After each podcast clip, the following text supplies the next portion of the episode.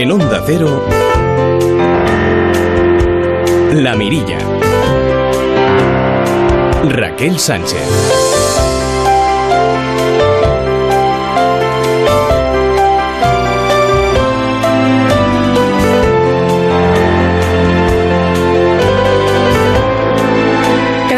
muy buenas noches, bienvenidos a La Mirilla que nos llevará hasta las 11 de la noche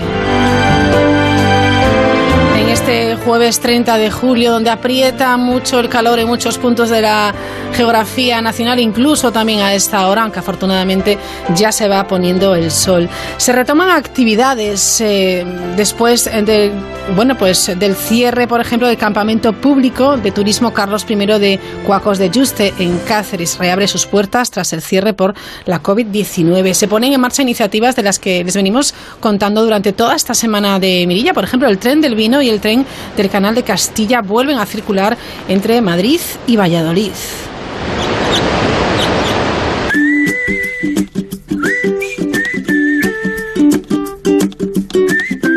Tiene mala pinta, ¿no? Este tren del vino que incluye viaje de ida y vuelta, en trenes a van, traslado en autobús a la bodega pertinente, la visita, cata, comida. Así que no está nada mal, tienen toda la información en la Diputación de, Valladolid. Ya ha habido una ruta del vino de Cigales, después eh, habrá una ruta de vino de Toro, ruta del vino Ribera del, Ribera del Duero, mm, del vino Rueda, vino de Cigales, ruta vino otra vez Ribera del Duero. Así que bueno, pues es una buena alternativa. Porque esta vida me lo enseñó. También podemos ir de pesca, ¿por qué no? Pesca recreativa, pesca de ocio. Enseguida hablaremos de ello y de la pesca sostenible. Hay una publicación eh, del Consejo Superior de Investigaciones Científicas muy interesantes. Enseguida saludamos a una de sus autoras, la doctora en biología, Beatriz Morales Nin. Ojito con el sol estos días, sobre todo no solamente por las altas temperaturas, sino por la radiación ultravioleta que está bastante alta. Hoy charlaremos con el Colegio de, Podólogos de Galicia, especial atención porque hay melanoma también en los pies. Y como hace tanto calor, vamos a tomar un rico heladito. Te juro que durante estos días venimos recibiendo y hoy vamos a hablarles de uno de ellos, de uno de esos rincones, de esos sitios de mi recreo que para ustedes ha sido un verano especial. Textos y audios que nos pueden dejar en el correo electrónico de la mirilla, la mirilla arroba y aquí les ponemos voz o si quieren nos mandan su audio también a través del mail o a través del teléfono de WhatsApp para enviar sus audios 690 618142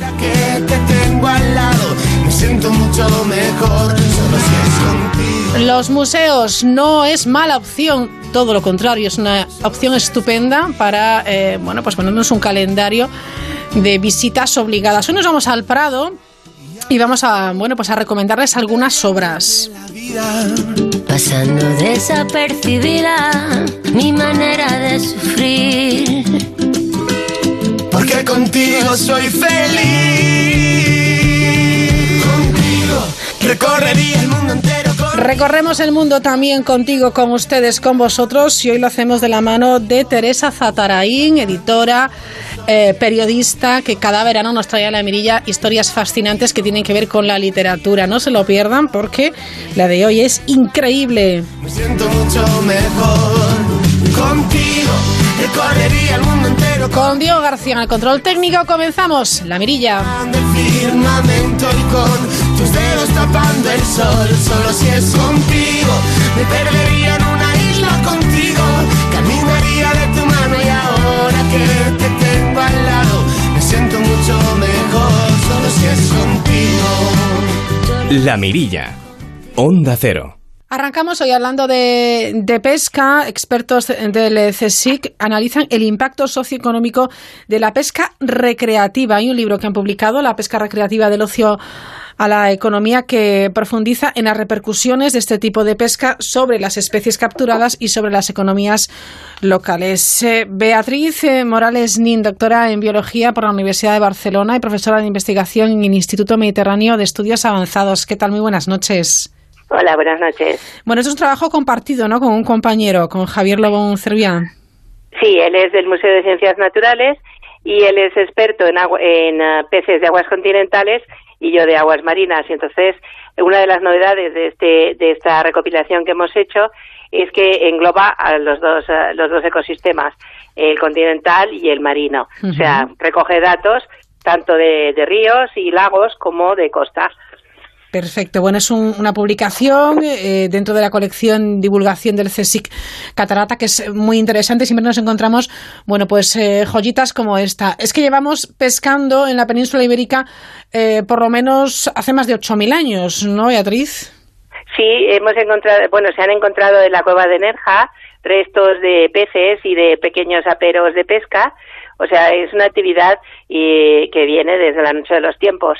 Desde, desde luego, el marisqueo y la pesca en la costa fue algo que nuestros ancestros empezaron a hacer muy pronto. De hecho, se dice que parte de la cuestión del desarrollo del cerebro que tenemos mucho más, eh, mm, eh, voluminoso que el de nuestros primos los chimpancés es porque nuestros ancestros empezaron a comer pescado y los famosos omega 3 ayudaron a que el cerebro se desarrollara. Anda, mira tú, cuántas cosas aprendemos. Es que sí. y tanto que sí. Un libro que además aporta datos, datos para comprender el alcance de, la actividad pesquera con fines lúdicos, porque efectivamente hay distintos objetivos según qué tipo de, de pesca, ¿verdad? Desde luego, por principio y legislación, la pesca recreativa, su fin es el disfrute, no es un fin comercial como es la pesca profesional. O sea que está prohibido vender lo que se captura. Entonces, eh, bueno, nosotros hicimos una, unas encuestas y vimos que realmente el principal, la principal motivación para mi sorpresa yo pensaba que iba a ser la captura. De hecho, sí, eh, es importante capturar algo, pero no es eh, el fin de ir a pescar, no es eh, comerse lo que uno captura, sino pues es estar en contacto con la naturaleza, el eh, disfrutar con los amigos, el relajarse, más que no el, la parte esta, como digamos, culinaria de comerse después la captura. Claro.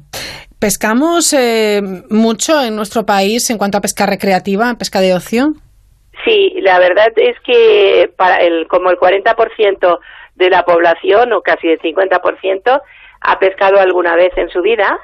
Y, y bueno, eh, realmente si consideramos que somos 40 millones de personas, pues eh, eso es una, una gran actividad.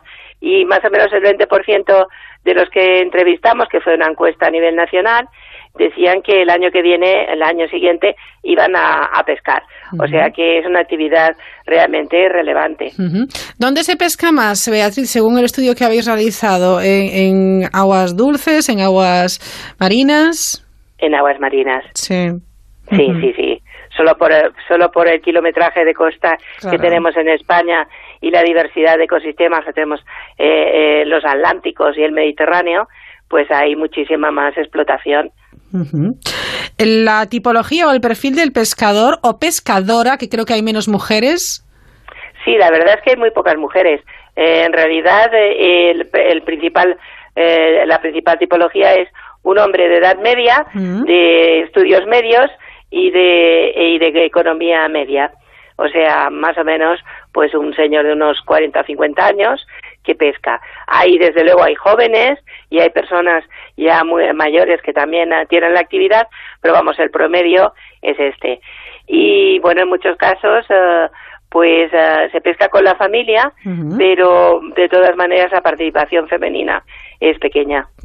Es pequeña, efectivamente. Bueno, eh, ahora vamos con las especies más capturadas, pero ¿qué técnicas empleamos? Usamos mucho en Galicia la técnica que llamamos el curricán, al curricán, ¿no? Que lanzamos una, un sedal, ¿no? Y, vamos en, la embarcación esperando a que, a que pique. Bueno, podemos eh, diferenciar en, eh, en aguas marinas tres grandes tipos de pesca, que es la desde costa, que es el surf casting y, bueno, eh, con caña y, aperos normales. Sí. La submarina, que es más minoritaria, en que, bueno, van a, pulmón libre y con, eh, con arpones. Y desde embarcación, que es bastante es eh, intermedia, y desde embarcación se pueden hacer diferentes tipos de pesca, pero vamos dependiendo de la especie que se quiera capturar.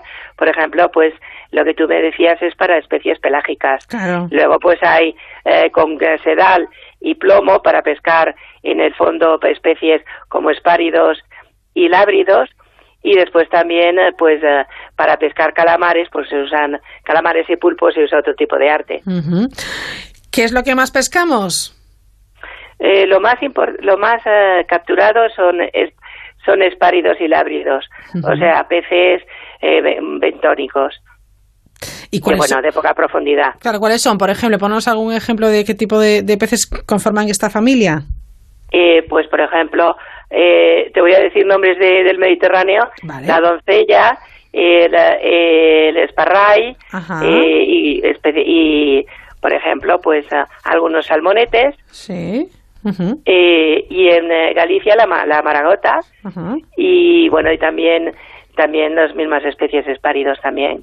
Hay un poco de diferencia, pero no mucha. Claro. Y todo esto, en la, la repercusión que puede tener en las economías locales, ¿cuál es? O sea, ¿cuáles han sido nuestras conclusiones? Es muy difícil cuantificar, porque claro, eh, así como la pesca comercial, podemos saber cuánto es la implicación económica. En la recreativa, por su definición, no se puede saber. Pero hay otras maneras de hacerlo, que es, por ejemplo, saber cuál, cuál es la, lo que la gente estaría dispuesta a pagar por poder hacer la actividad. Eh, pero mm, indirectamente sabemos que, por ejemplo, sobre todo en la pesca que se hace desde embarcación, pues tenemos que tener en cuenta todos los gastos que están implicados, como por ejemplo, pues el pago del amarre, el mantenimiento del barco, la compra del barco, el, combustible que se gasta, eh, las cañas sedales y tal, que algunas de las que se usan son uh, de titanio y son tremendamente caras, el cebo y después pues las vituallas que si uno va a pasar unas cuantas horas en el mar con unos amigos, pues lleva. Entonces, y además puedes contar el coste del desplazamiento desde donde vive, de donde se vive a el sitio en que se va a pescar. O sea que el coste económico es bastante, eh, la implicación económica es bastante importante. Eh, ya no digamos si, por ejemplo, en aguas continentales se está pagando un coto para ir a pescar en ese coto y todas esas cosas. O sea que realmente en, en un cálculo así por encima, un kilo de pescado capturado desde la pesca recreativa sale muchísimo más caro que, que si va uno al mercado a comprarlo. Claro que evidentemente la satisfacción no es la misma. Claro, claro. Me gusta el tema esta de la satisfacción porque muchas personas eh, sienten mucha paz a la hora de ir a pescar e incluso, eh, bueno, pues como, como terapia funciona en muchas ocasiones la pesca pues recreativa. sí. sí. el contacto con la naturaleza es importantísimo en todos los casos y, y bueno, estar en un sitio en que estás relajado, en contacto con la naturaleza, sin agobios, pues es, eh, es muy terapéutico. Eh, eh, incluso en Inglaterra han hecho estudios con, con jóvenes en peligro de exclusión social que ha demostrado que, que implicarlos en ir a pescar y todo eso les han hecho les han hecho mejorar mucho. También si se participa en algún club, el aspecto social de pertenencia a un club, de tener una afición y un hobby común, pues también es, es muy bueno desde el nivel psicológico. Ajá. Bueno, pues eh, ahí queda desde luego esta descripción. ¿Con qué, eh, Beatriz, con qué te quedas tú después de, la publicación? ¿Qué crees que es lo que hay que subrayar, lo que la gente debe de estar un poco más atenta después de vuestra investigación, de vuestro trabajo? Bueno, pues eh, una de las cosas que es que hay que tener, estar con ser conscientes de que es importante de hecho, en las administraciones eh, ya lo son, eh, porque hay muchas regulaciones de cómo se ha de pescar, eh, y hemos de ser conscientes de que conviene cumplir con las regulaciones, porque, bueno, mm, todas ellas están para garantizar que la pesca sea sostenible. Es decir, que dentro de 10 años o de 20 podamos seguir yendo a pescar. Y todo depende de la calidad también del ecosistema. O sea, que, que la gente que disfruta del contacto con el medio natural de poder capturar algún pez y tal, también hay que ser consciente de que tenemos que ser respetuosos con el medio ambiente. Aquí en Galicia, según que en otros lugares eh, también, eh, Beatriz, hay esos turistas que de vez en cuando aprovechan a lo mejor pues un paseo por la playa en los arenales para escarbar y llevarse alguna almeja, etcétera, etcétera, y que están siendo vigilados, porque estamos hablando de, de repercusiones tanto económicas como, bueno, pues eh, sociales muy importantes respecto a las consecuencias que puede tener una pesca que no es sostenible, que no está vigilada, una pesca que no cumple la normativa. Exactamente. En, cualquier actividad que, que se salga de lo de las normas que hay, que no están puestas para fastidiar, sino para beneficiar a todos, pues eh, eh, tiene una repercusión negativa. Y claro, lo que pasa es que la pesca recreativa, como se realiza, en, eh, en este caso sería un marisqueo, perdona, hay el aire acondicionado. pues como se realiza de una forma muy difusa en muchos sitios, en muchos kilómetros de costa o de río, pues se pueden hacer cosas que es muy difícil controlar y entonces es un poquito la responsabilidad propia de decir, bueno, esto es lo que tengo que, que, procurar no hacer. Claro. De, todas maneras, en, en la, en, aquí en Mallorca hemos hecho un estudio de la importancia de la pesca de, de, los turistas y realmente también no es que sea una motivación importante para nosotros, para en nuestra comunidad, que vengan aquí a pescar, no lo es, pero como vienen tantísima gente, por pocos que participen, pues vuelve a ser el mismo caso, de que mucha gente haciendo un poco de actividad resulta en un gran impacto. Eso es como cuando nos llevamos las conchas de la playa, que total es una conchita, ¿verdad? Eh, y de repente se convierte en, aquello, bueno, pues eh, esquilman la playa. Hay que tener mucho cuidado, y mucha conciencia, mucha responsabilidad. Sí, sí. Sí, así es. Beatriz eh, Morales Ning, lo dejamos ahí y me quedo con la duda de por qué eh, la biología en los peces, por qué especial atención a la pesca artesanal y recreativa en tu caso particular. Cuéntame si se puede contar. Pues realmente yo empecé a trabajar en pesca de altura en, eh, en, las pesquerías que entonces se realizaban en Namibia, ah. pero luego por eh, circunstancias eh, me fui interesando más de lo más cercano, que entonces estaba cuando yo empecé a hacer estos estudios, estaba muy poco estudiado, no se consideraba importante, pero la pesca artesanal costera ni tampoco la recreativa. Y entonces, pues ahí fue un nicho de oportunidad para empezar a hacer cosas interesantes y que tienen también su repercusión, porque evidentemente los ecosistemas costeros y los recursos costeros son importantes y bueno, pues ah, hemos podido contribuir de alguna manera a avanzar en los conocimientos sobre estas cosas. Qué bien. Bueno, pues eh, enhorabuena por este trabajo, la pesca recreativa del ocio a la, a la economía. Y nada, disfrutar del verano, que ya pronto tocan vacaciones, Beatriz. Desde luego. bueno, muchas gracias. Un abrazo, adiós. adiós.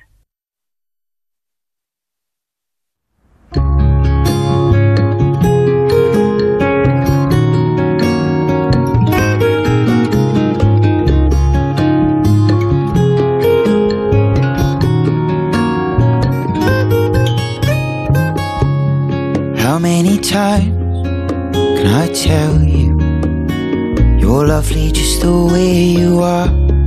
Don't let the world come and change you. Don't let life break your heart.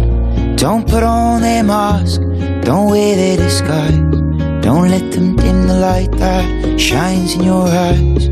If only you could love yourself the way I love you.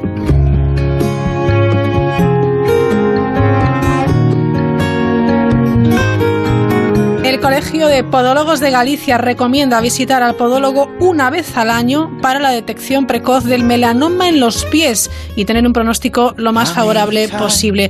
Juan Dios es el presidente de este Colegio de Podólogos de, Galicia. Juan, ¿qué tal? ¿Cómo estás? Muy bien, gracias. Bueno, vamos a ver. Yo he pensado, después de leer este titular, y ya no es la primera vez que subrayamos este asunto, ¿cuántas veces, eh, eh, bueno, pues nos protegemos los pies del sol? Yo no he visto, bueno, eh, a nadie ponerse eh, fotoprotección, crema solar en los pies. Esto es un gravísimo error. Un grave error y que puede traer muchísimas consecuencias. La, sobre todo en la zona del pie es una piel muy fina, muy delicada y echamos crema por la cara, lógicamente, por todo el cuerpo y nos olvidamos de los pies. Y la zona del empeine, la zona del, del antepié, está totalmente expuesta a la, a la luz solar y es una piel muy fina, como dije antes, y muy propensa a, a quemaduras, a que queden muy roja la piel, incluso hacer unas pequeñas quemaduras. O sea que no es ninguna broma, ¿eh? es que nos hemos acostumbrado a eh, eh, echarnos crema en todo el cuerpo y no sé por qué olvidamos los pies, cuando por ejemplo si tomamos el sol y nos ponemos boca abajo ya exponemos la planta del pie. Y otra zona aún más, más peligrosa, porque solamente la, planta del pie, pues eh, aunque es una capa córnea más gruesa, eh, nunca ve la luz del sol. Normalmente estamos, estamos de pie y al ponernos boca abajo y poner la planta del pie en posición solar, pues el, peligro aún es muchísimo mayor porque nunca recibe luz ultravioleta y hay que tener muchísima, muchísima precaución. Bueno, la recomendación, por supuesto, es al menos prestarle la misma atención que al resto del cuerpo o quizás un poquito más. Pies son la parte fundamental del cuerpo, es lo es nuestra la estructura que nos sostiene. Eh, solo hay que recordar que en el pie hay nada más y nada menos que 28 huesos y 55 articulaciones, justo en el pie. Entonces, como comprenderéis, como comprenderéis es una zona importantísima, nos da estabilidad y evita que si están cuando están bien pues que tengamos otro tipo de problemas tanto en rodillas tobillos cadera incluso en, la espalda. Vamos efectivamente que no es ninguna broma. Hay que cuidar nuestros pies y en cuanto al, al sol al sol tener cuidado porque sí que podemos sufrir. Bueno pues es una variante de melanoma no no Sí, es el, el, melanoma lentiginoso acral o melanocarcinoma lentiginoso acral. Es un melanoma muy agresivo y sobre todo eh, la zona eh, la zona de los pies es una zona en la que no suele o no debe haber eh, ni lunares de ningún tipo. Y si los hay, hay que vigilarlos mucho, ¿vale? Entonces, ya en casa hay que vigilarlos. Hay una regla muy fácil, que es la regla del ABCDE, ¿vale? Es una fácil como el abecedario, en el que la A es la asimetría, en la que vemos que si el lunar es regular, o sea, muy redondito y muy bien hecho, o tiene como unos bordes o unos picos irregulares, ¿vale? Que ya también está la B de bordes irregulares. Después la C sería el color. Lo normal es el color marrón, del tipo nebus, lunar de toda la vida. Si vemos que ese lunar cambia de color, como se vuelve un poquito más azuladito, o más claro incluso, como esa zona que antes era marrón se vuelve como más blanca, eso es una síntoma de alerta. El tema del diámetro, la D de diámetro, no puede ser mayor de 6 milímetros, ¿vale? Si es mayor de 6 milímetros hay que vigilarlo mucho. Y la evolución, más que nada, para si vemos que se eleva o cambia de repente, pues en dos, tres meses vemos que cambia mucho de aspecto esa evolución. Entonces, inmediatamente pues al, al, podólogo o un especialista de la piel, al dermatólogo, para realizar un, diagnóstico más minucioso de ese, de ese lunar. Juan, es verdad que eh, a veces es eh, incluso difícil diagnosticar un, melanoma de este tipo, que si se puede confundir con, con otra cosa, tipo, pues, que se úlcera, verruga, etcétera. Sí, muchas veces las verrugas empiezan muchas veces como una manchita negra, como un punto negro en la planta del pie y a veces eh, se puede simular una, una, verruga eh, en sus estadios iniciales. Eh, de, todas formas, ante la más mínima sospecha de que hagan en la planta del pie que no tenías antes, pues comete que cuide al profesional sanitario adecuado. sí que es cierto que a veces eh, vemos gente pues que lo, deja pasar o que vemos que bueno es un lunar de toda la vida pero que hay que vigilar sobre todo como dije antes en los pies no hay o casi no hay lunares con lo cual si los hay hay que vigilarlos. Vale perfecto. El tema del podólogo una vez al año yo digo mínimo una vez al año porque no sabemos lo que necesitamos un podólogo eh eh, pues sí, no te das cuenta hasta que te hace falta. El tema de, más que nada, el tema del, sobre todo la revisión anual para el tema de los lunares y de la y de las manchas en la piel atípicas, ¿no? Sobre todo en la planta de la planta de los pies o en la zona del empeine. Pero eh, de todas formas al podólogo, lógicamente igual que se va al odontólogo, al oculista, a otros profesionales sanitario, mínimo una vez al año y si tu patología lo requiere, pues las veces eh, necesarias. Los pies son muy importantes y hay que cuidarlos. Claro, hay que incorporar en nuestra agenda médica al podólogo, a este especialista de los pies que es, bueno, pues los pies son importantísimos, sujetan todo nuestro, nuestro cuerpo, nuestro esqueleto y es verdaderamente importante. Luego se ven muchos problemas derivados pues eh, de personas que no usan el calzado adecuado para hacer deporte, de los peregrinos que a ver si, si este año hay más o menos también eh, bueno pues lleva un calzado inapropiado, incluso un calcetín inapropiado, nos puede generar muchos quebraderos de cabeza. Sí, la, base es, es, fundamental. Eh, aparte, el cuidado de los pies cuando no te acuerdas de ellos está todo fantástico. Cuando te acuerdas de ellos es que has hecho algo mal, sea por una, incluso por un calcetín eh, mal colocado que te puede realizar una rozadura, de eso una ampolla y ya estás durante unos días bastante eh, fastidiado. Y eso es lo, lo menos de grave, ¿no? Realmente un mal calzado, sobre todo dependiendo de la forma de pie que tengas, no es lo mismo una persona que tiene un pie con un, un arco normal, como entendemos, o un pie plano, o un pie con mucho arco. Entonces, dependiendo del pie que sea, es importante eh, el calzado que, que uses, porque hay gente pues no usa eh, tacón, por poner un ejemplo, y resulta que para su patología pues es necesario que ponga un poquito de tacón, si tiene una fascitis plantar o si tiene una, un acortamiento de la musculatura posterior de la pierna, sea aquiles, gemelos, isquiotibiales, o incluso para dolores lumbares, viene muy bien elevar un poquito el talón, pero lógicamente con un diagnóstico previo y sabiendo que ese tacón te viene adecuado a tu patología. No ahora todo el mundo ponga a poner tacón porque lo dijo el presidente de los podólogos, pero lógicamente dependiendo de cada caso es conveniente eh, tanto o bajar la altura como subirla mm, del tacón. Y con eso pues muchas eh, patologías, no solo de los eromas, las uñas incarnatas, Sí. el tema de los juanetes, los podólogos profesionales que atendemos todo este tipo de patología, también realizamos cirugía, infiltraciones, eh, tenemos rayos en nuestras consultas, igual que un vas a un odontólogo eh, para un problema de boca, al podólogo por un problema del pie. Claro, ahora que hablas de la boca y a ver si me sirve el símil y si me lo apruebas. Ah, ya hemos aprendido lo de ¿tiene la mordida bien o tiene la mordida mal? Bueno, pues a ver si incorporamos el ¿tiene la pisada bien o la pisada mal también? O una mala pisada. Pues eh, sí, la- lo- lo- lógicamente la- un estudio de la pisada es fundamental y no solo de la edad adulta, sino también en, lo- en los niños. A partir de los tres años y medio, cuatro, es recomendable visitar al podólogo para ver un estudio de la pisada de, de la población pediátrica de los niños, para ver si desde esa edad eh, vemos cómo pisa, si ya tiene tendencia al pie plano, tendencia a, a- a pronar el pie, a tumbarlos para adentro, o cualquier otro tipo de alteración en los dedos, dedos ca- cabalgados que pueden estar uno encima del otro Sí. para poder hacer siliconas, o sea, eh, niños que caminan hacia adentro con las puntas de los pies hacia adentro, o sea, todo ese tipo de patologías de la pisada en la edad infantil que se pueden solucionar para que en la edad adulta, lógicamente, no tengas problemas, porque si vienes en la edad- con la edad adulta al hacemos estudio de la pisada, eh, lógicamente lo único que podemos es eh, compensar la pisada para que no tengas los dolores, pues para caminar, para hacer la vida diaria, para hacer deporte, etcétera. Claro. Pero con una atención temprana, con una atención precoz en la edad infantil, lógicamente evitas problemas de- en la edad adulta y, y la verdad es que hay muchos problemas que pueden reper- repercutir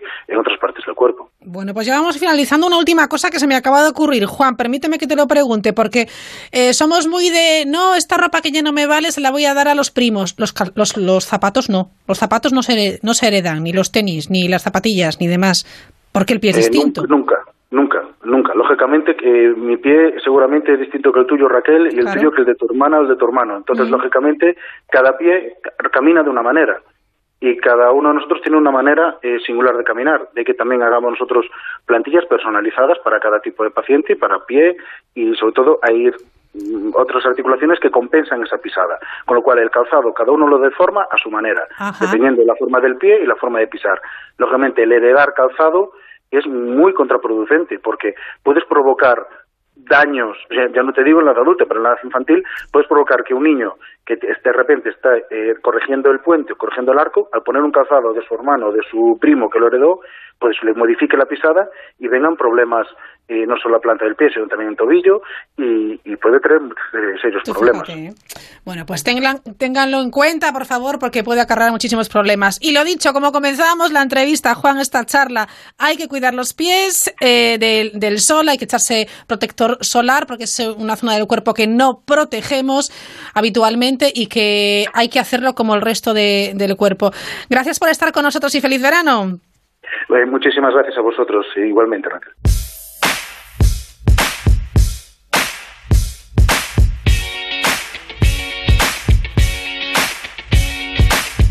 Quiero cantar y que mi voz reúna toda la hermandad.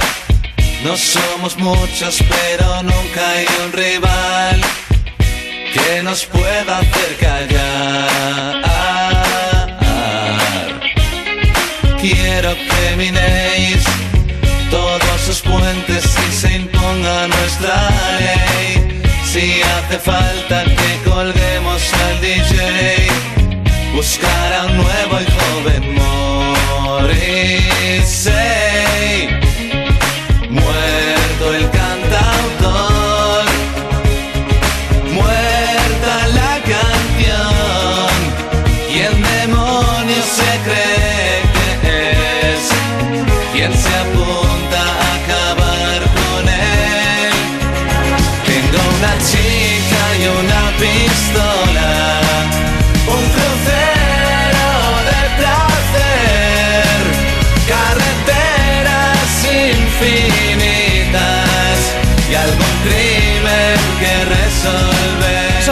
personas que utilizan lentes de contacto, lentillas. Atención, porque desde el Consejo General de Colegios de Ópticos Optometristas recomiendan a los 3 millones de españoles que usan lentillas extremar las medidas de higiene frente a la COVID-19. Gonzalo Carracedo, ¿qué tal? Buenas noches.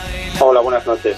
Bueno, no hay eh, evidencia que sugiera un mayor riesgo de contagio por el coronavirus por el uso de las lentes de contacto, pero sí es cierto que eh, algunas de las secuelas de esta enfermedad han afectado principalmente a los ojos eh, con, con, varios síntomas, ¿no? Así es, hay algunas, algunos de los síntomas que ha tenido el COVID-19 están relacionados con conjuntivitis, ojos rojos, sequedad, conjuntivitis vírica, porque estamos hablando de un virus, pero ninguna de ellas está relacionada directamente con el uso de la lente de contacto, sino que está relacionada con, la propia patología. Es importante, eh, Gonzalo Carracedo, hacer un mantenimiento adecuado, ¿verdad?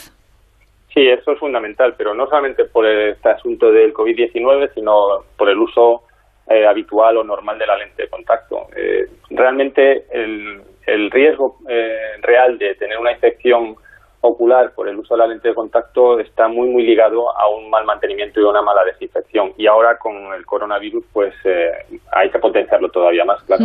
Claro es curioso porque así estamos o nos hemos acostumbrado ya afortunadamente a la higiene de nuestras manos etcétera. Cada dos por tres si podemos nos lavamos las manos con agua y con jabón o con gel hidroalcohólico. Pero luego llega algo que ponemos en nuestro ojo la córnea y no lo cuidamos de manera adecuada con lo cual imaginamos que puede tener consecuencias Así es. Eh, como tú bien has dicho, eh, lavarnos las manos y desinfectarlas, ya sea con agua y jabón o con gel hidroalcohólico, es muy importante para evitar eh, o minimizar los contagios del COVID-19. En el caso de las lentes de contacto es fundamental para no contaminar la lente y que esa lente que va a estar en contacto con una mucosa, como es la superficie del ojo, pues no sea un vehículo de, contagio de, de estas infecciones. Lo que sí es importante en el caso de las lentes de contacto es que nos lavemos las manos y las desinfectemos antes de tocar la lente de contacto con agua y con jabón. Porque si lo hacemos con geles hidroalcohólicos, mm. lo más fácil es que ese alcohol se quede impregnado en la superficie de la lente y luego nos provoque irritaciones y malestar eh, en, el, en, el, uso de la lente de contacto. Aquí subrayamos también especial atención a los más pequeños porque hay, bueno, pues chavales ya de 12 años que utilizan lentillas y a lo mejor descuidan este tipo de, de, de higiene, ¿no? Sí, eh, es muy importante en, la población infantil porque utilizan lentes de contacto. Además, ahora eh, se están utilizando más que hace 5, 6 o 8 años porque eh, han aparecido lentes de contacto que están dedicadas al control de la miopía y evidentemente ese control se realiza en niños y por tanto es fundamental que haga una desinfección y mantenimiento y cuidado de las lentes de contacto lo más riguroso posible. Y eso es responsabilidad de los niños, responsabilidad de los padres, pero también una responsabilidad muy importante del profesional, del óptico optometrista que le vaya a hacer la adaptación de las lentes de contacto. Por tanto, es muy, muy importante que ese profesional indique a, a esos papás y a los niños el, cómo tiene que ser ese cuidado de la lente de contacto y que haga los controles periódicos necesarios para comprobar que se está haciendo de la manera correcta. Claro. Eh, primer consejo, obviamente, ya lo has mencionado Gonzalo Carracedo, es lavarse las manos, pero luego hay que limpiar bien eh, la lente. Así es. En el caso de, lo que estamos hablando, que tiene que ver con el coronavirus, eh, en el mes de marzo, abril, salieron algunas noticias en las que hablaban de cambiar los sistemas de mantenimiento y de desinfección de las lentes de contacto por sistemas mucho más potentes o más eh, rigurosos, pero realmente no es necesario. Con utilizar los sistemas de mantenimiento que existen actualmente para las lentes de contacto, siguiendo las indicaciones del fabricante y las indicaciones del profesional que adapta las lentes de contacto, es suficiente. Pero sí es muy importante que se froten para eliminar todos los restos y que se enjuaguen luego con una solución que elimine los propios desinfectantes de, del líquido con el que la hemos eh, desinfectado para evitar esas irritaciones que te he comentado anteriormente. Claro, si nosotros no usamos a lo mejor de manera diaria eh, eh, las lentes de contacto, ¿no? y de repente decimos, bueno, pues esta noche o, mañana por la mañana que tengo una excursión las voy a utilizar. Si mantenemos la lentilla en un estuche con el, el líquido, ese líquido también hay que revisarlo o reponerlo. Claro, esto es importante comentarlo correctamente, es decir, si lo que vamos a hacer es eh, mantener las lentes de contacto dos o tres días sin utilizarlas y estamos utilizando un líquido de mantenimiento que lleve conservantes, que lleve el propio desinfectante, podemos mantener la lente de contacto dentro de ese líquido esos dos o tres días. Lo que no podemos hacer es eh, limpiar las lentes de contacto, dejarlas por la noche en ese líquido desinfectante, eh, a la mañana siguiente coger la lente para ponérnosla en el ojo y mantener ese líquido durante todo el día para volverlo a, reutilizar a la noche siguiente. Eso es lo que no debemos hacer. Debemos quitarlo y poner un líquido nuevo cuando vayamos a guardar las lentes. Pero si el líquido que estamos utilizando ya lleva eh, conservantes y la lente no la vamos a utilizar durante un par de días, no es ningún problema dejarlo en ese líquido desinfectante porque va a estar en buenas condiciones. Perfecto, está bien. Eh, la verdad es que cometemos a veces eh, muchos muchos errores, incluso cuando tenemos el ojo mal, que creemos que podemos tener una conjuntivitis, va y nos ponemos las lentillas también.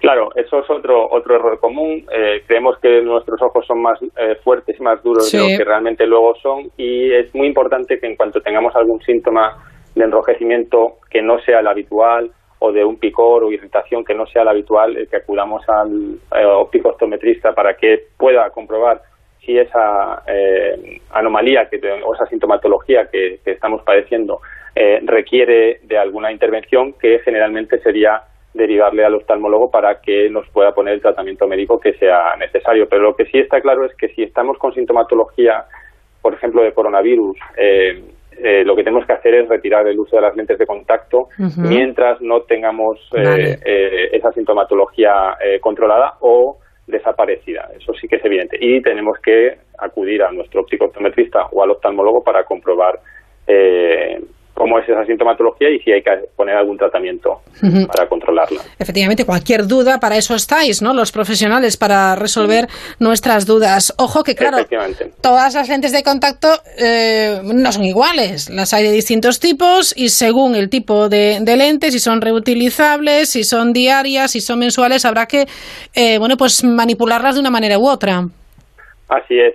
Por eso es muy importante eh, el que acudamos a un profesional que esté especializado en lentes de contacto y que nos pueda recomendar de manera clara y concisa eh, cómo tenemos que manipular y manejar esas lentes de contacto. No solamente la limpieza y la desinfección, como hemos hablado antes, sino el, el reemplazo, el uso que le vamos a dar. Si la lente de contacto eh, está recomendada por el fabricante para que sea de un uso mensual, pues debemos utilizarlo un mes, no mes y medio, dos meses, porque parece que la lente de contacto está, estoy cómodo con ella y bueno, puedo alargarlo un poco más.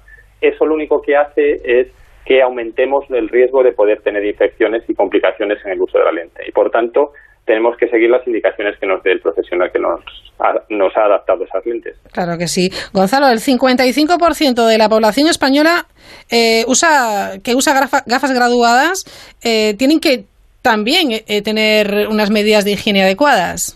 Claro, y además ahora están, tenemos que tenerlas muy en, en consideración porque utilizar las gafas hace que nos llevemos las manos a la cara y eso ahora mismo es un puede llegar a ser un problema porque estamos eh, eh, aumentando el riesgo de, posible contagio de COVID-19. Por tanto, es importante que también tengamos las manos bien limpias a la hora de manipular las gafas, pero que también limpiemos esas gafas con un agua y jabón, eh, intentando evitar alcoholes y otro tipo de disolventes que pudieran dañar las lentes de, las lentes oftálmicas o, la, o la propia montura. Pero volvemos a lo mismo de antes. Es importante que todo esto eh, nos lo aconseje correctamente el profesional que nos ha prescrito esas, esas gafas porque él sabrá exactamente el material con el que están hechas esas lentes o esa eh, montura y qué, líquidos son los más adecuados para su limpieza. Claro, bueno, se me ocurre también que ahora que estamos muy pendientes de que eh, pues limpien en las cafeterías, etcétera, las superficies, las mesas, etcétera, también si tenemos unas gafas de sol que nos están protegiendo también, eh, están protegiendo nuestra vista y las vamos dejando apoyadas en cualquier sitio, que también pues lo tengamos en cuenta y al llegar a casa quizás o cuando podamos también limpiarlas, lavarlas, con, jabón neutro que no las que no las estropee, ¿no?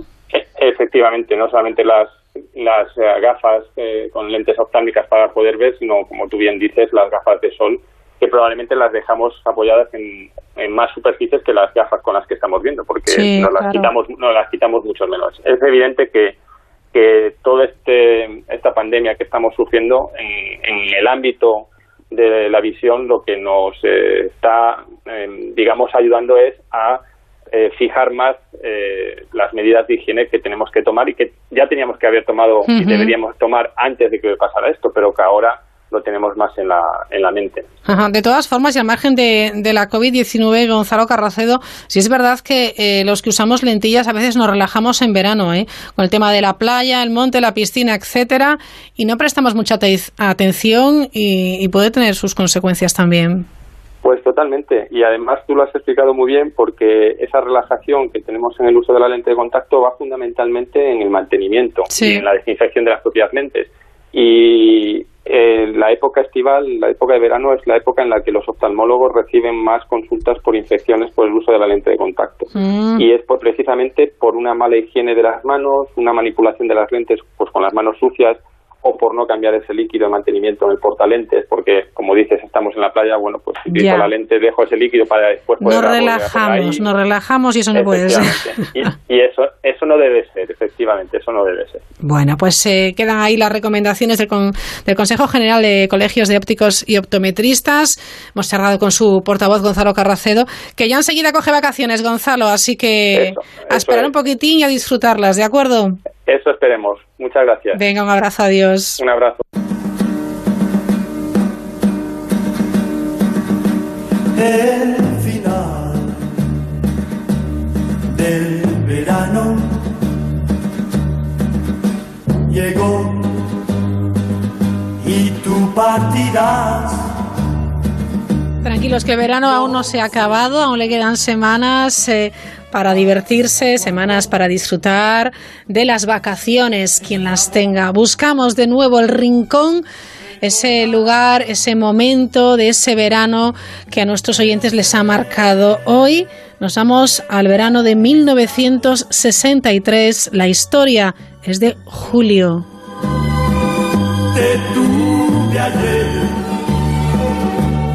Soy de Valladolid. Aquel año aprobé todo el tercer curso en la Facultad de Ciencias, más una pendiente que llevaba de segundo. Como premio, ese verano pasé el mes de agosto en el Sardinero, Santander, y allí, con 19 años, conocí a una preciosa chica de Jaén de 18. Fue mi primer amor. No hubo sexo, pero entre bocanadas de un Chester sí hubo algunos, muchos, muchos besos en los bancos de piquillo iluminados por el faro del Cabo Mayor en aquellos tiempos ni se me pasaba por la imaginación insinuárselo a una chica de bien. Cuando el verano acabó, al son del final del verano del dúo dinámico, cada uno regresamos a nuestra ciudad. Hubo algunas cartas de ida y vuelta, pero todo acabó ahí. El final Pasaron más de 50 años, yo me casé, tuve hijos y nietos, pero movido por la curiosidad y por aquel recuerdo tan hermoso, un día se me ocurrió pensar, ¿qué habrá sido de aquella niña jienense? Y ni corto ni perezoso, encargué y pagué a una agencia para que me buscara su dirección, su teléfono. Y efectivamente, así fue. Me dieron su dirección en Jaén, pero no hubo un teléfono.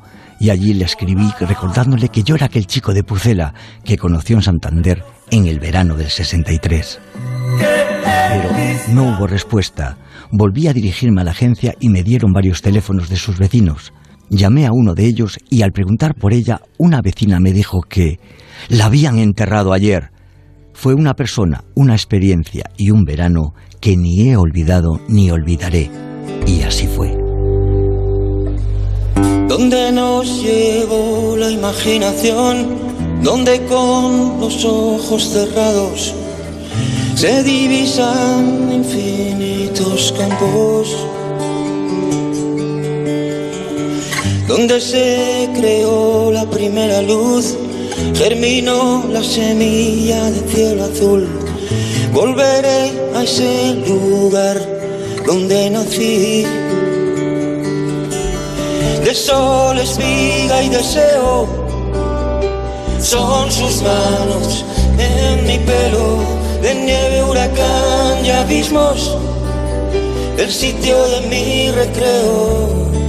Es ese verano del 63 que nos ha enviado por correo electrónico Julio, uno de nuestros oyentes. Le agradecemos infinito que haya querido compartir con, con nosotros y con nuestros oyentes este recuerdo. Ya saben, si quieren enviarnos su verano especial por cualquier motivo de aquel año, de aquel lugar, nos mandan su texto, nosotros le ponemos voz o su audio, si así lo prefieren, al correo del programa. Con él el escenario de mi hogar. Mar bandeja de plata, mar informal. Es un temperamento natural, poco nada cuesta ser uno más.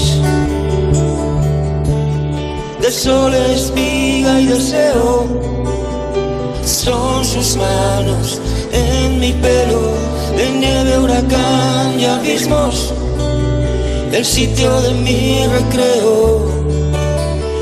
La Mirilla. Onda Cero.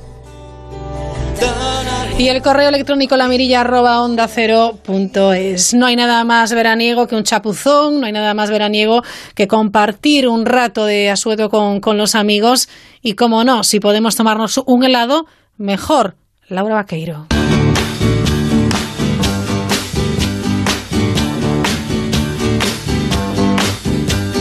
Sugar.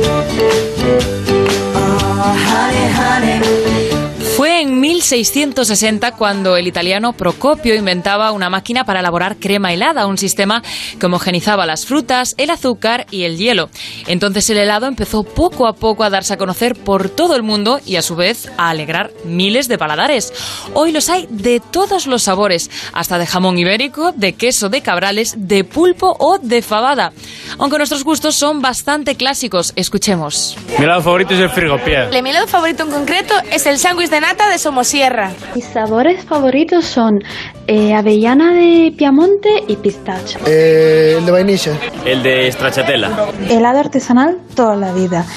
Eh, me encanta y me encanta tanto, sobre todo en verano, que hubo una época de mi vida que podía mm, comer, merendar y cenar con helado artesanal. Eh, cucurucho.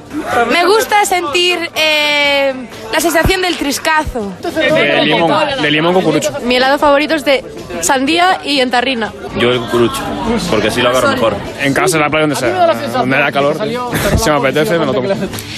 La historia del helado se podría remontar a los antiguos romanos, a quienes se les atribuye el famoso sorbete, o al colectivo chino que ya mezclaría desde muchos siglos antes la nieve de las montañas con miel y frutas.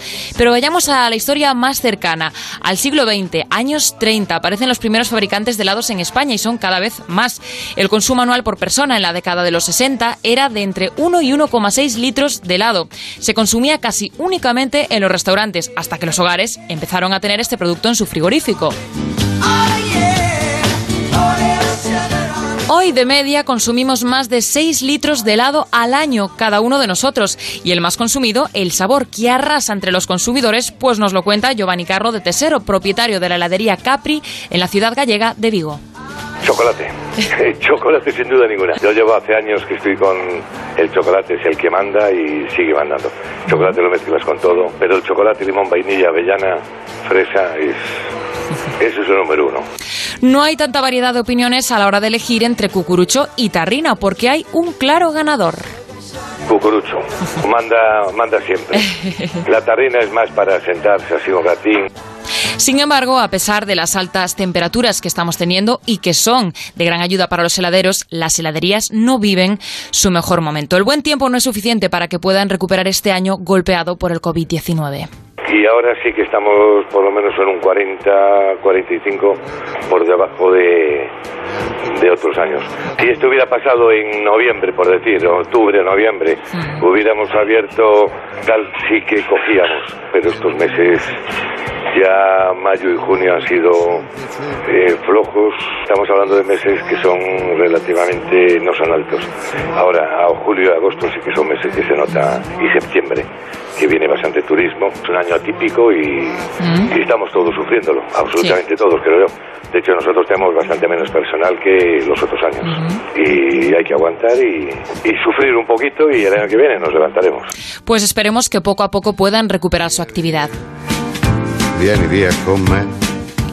Según la Asociación Española de Fabricantes de Helados, el 86%, al 86% de los ciudadanos le resulta placentero tomar un helado y a muchos este dulce les permite eliminar estrés. Eso sí, no nos excedamos, sobre todo en el caso de los helados tipo bombón, porque son industriales y suelen llevar aditivos y grasas de mala calidad. Una buena opción para los oyentes que quieran cuidar su dieta es un helado artesanal que no tiene grasas malas, que contenga leche o crema y mejor si es de fruta, ya que el de crema tiene más grasa, concretamente un 7%. Para participar en la mirilla, la mirilla arroba onda cero punto es.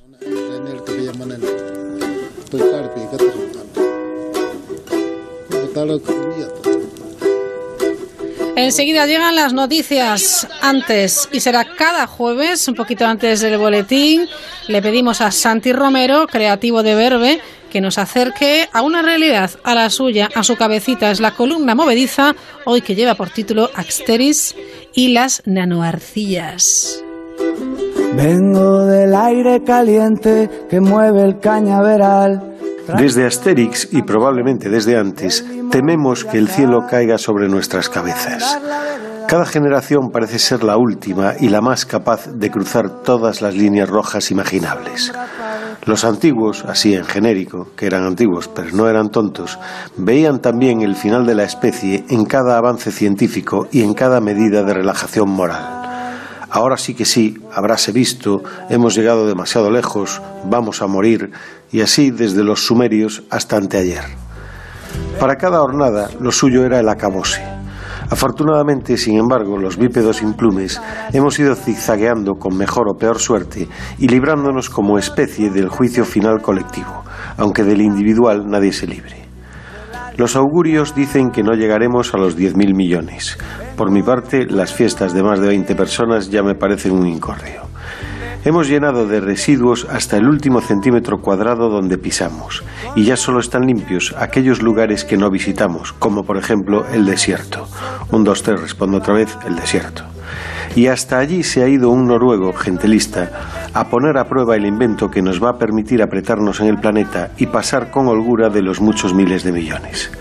Se trata de las nanoarcillas líquidas, un preparado que se vierte en la tierra y obra el milagro de convertir un secarral en tierra fértil en solo siete horas. Vamos, que cuando te vas a la oficina dejas el Sahara y a la vuelta te encuentras la huerta murciana. A dos mil eurillos la hectárea, echas una alfombra de vida y rompes a cultivar lechugas en el desierto. Y lo siguiente es que donde crecen hortalizas, crecen pueblos. Y donde había gobi, aparece calahorra. Hay mucho desierto de Dios en el planeta, debió crearlos el día que descansó, y nos toca ahora a los que no somos noruegos coger la azada y venga a hacer bancales. A mí esto me pilla algo mayorín y no me veo empuñando el sacho, salvo que el propio Asterix me traiga un poquito de su poción mágica, pero por favor, con hielo, tónica y rodajita de limón. La columna movediza de Santi Romero. Ahora, John, las noticias. Volvemos en cinco minutos. ciudad, lejos de la ciudad. Soy de caminos de piedras, de calles sin asfaltar. Mi abuela no fue a la escuela, pero aprendió a luchar. Fue una niña de la guerra, eso sabe más que esos intelectuales que hablan en la capital de, de la izquierda y del, del progreso, aunque pagan con divisa hasta los besos. Van de revolucionarios, teorizan en lo ajeno, son parte del problema, aunque se nieguen a verlo y yo,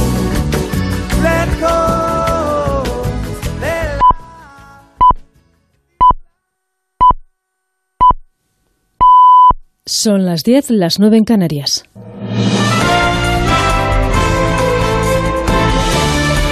Noticias en Onda Cero. Buenas noches. El número de contagios por coronavirus sigue creciendo en nuestro país con 1.229 nuevos casos en las últimas 24 horas. Aragón sigue la cabeza, seguida de Madrid y el País Vasco, que superan hoy a Cataluña, que se queda en cuarto lugar. Fernando Simón, el director del Centro de Coordinación, niega que estemos ante una nueva y segunda ola de contagios, aunque reconoce que los brotes no dejan de subir. 483 brotes activos, que representan un total de 5.700 casos. La buena noticia es que el 75% de estos brotes tienen 10 o menos casos. El núcleo más importante de, de estos brotes, estos 438, un 34%, son brotes eh, en el ámbito social. Brotes en el ámbito social que afectan sobre todo a jóvenes, algunos de ellos graves, recuerda Simón. Un asunto sobre el que también han querido incidir en la rueda de prensa que ha dado hoy la Organización Mundial de la Salud. Sus responsables han reiterado que los jóvenes tienen que ser conscientes de que lo que ellos hacen afecta a toda la sociedad en relación precisamente al coronavirus. María Banquerove es epidemióloga de la OMS. Estamos pidiendo a todo el mundo, especialmente a los jóvenes, que manejen su propio riesgo de contagio. Quizá tú eres joven y estás sano, pero puede que vivas con alguien vulnerable. Estamos viendo constantemente cómo las discotecas son amplificadores de la transmisión. Por cierto, la primera dama de Brasil, Michelle Bolsonaro, ha dado positivo por coronavirus, según ha confirmado este jueves la presidencia del país sudamericano, que ha destacado que la esposa del presidente presenta en cualquier caso un buen estado de salud. Cambiamos de asunto. El presidente de Estados Unidos, Donald Trump, ha sugerido este jueves la posibilidad de aplazar las elecciones presidenciales en el país norteamericano, argumentando que existe un riesgo de que sean imprecisas y fraudulentas por el sistema de voto por correo. El problema es que para eso no tiene competencias. Lo cierto es que una de sus bazas electorales, que es la buena marcha de la economía, está fallando a causa de la crisis del coronavirus. Su Producto Interior Bruto ha caído casi un 33% en el segundo trimestre del año. Se trata del mayor descenso de su historia.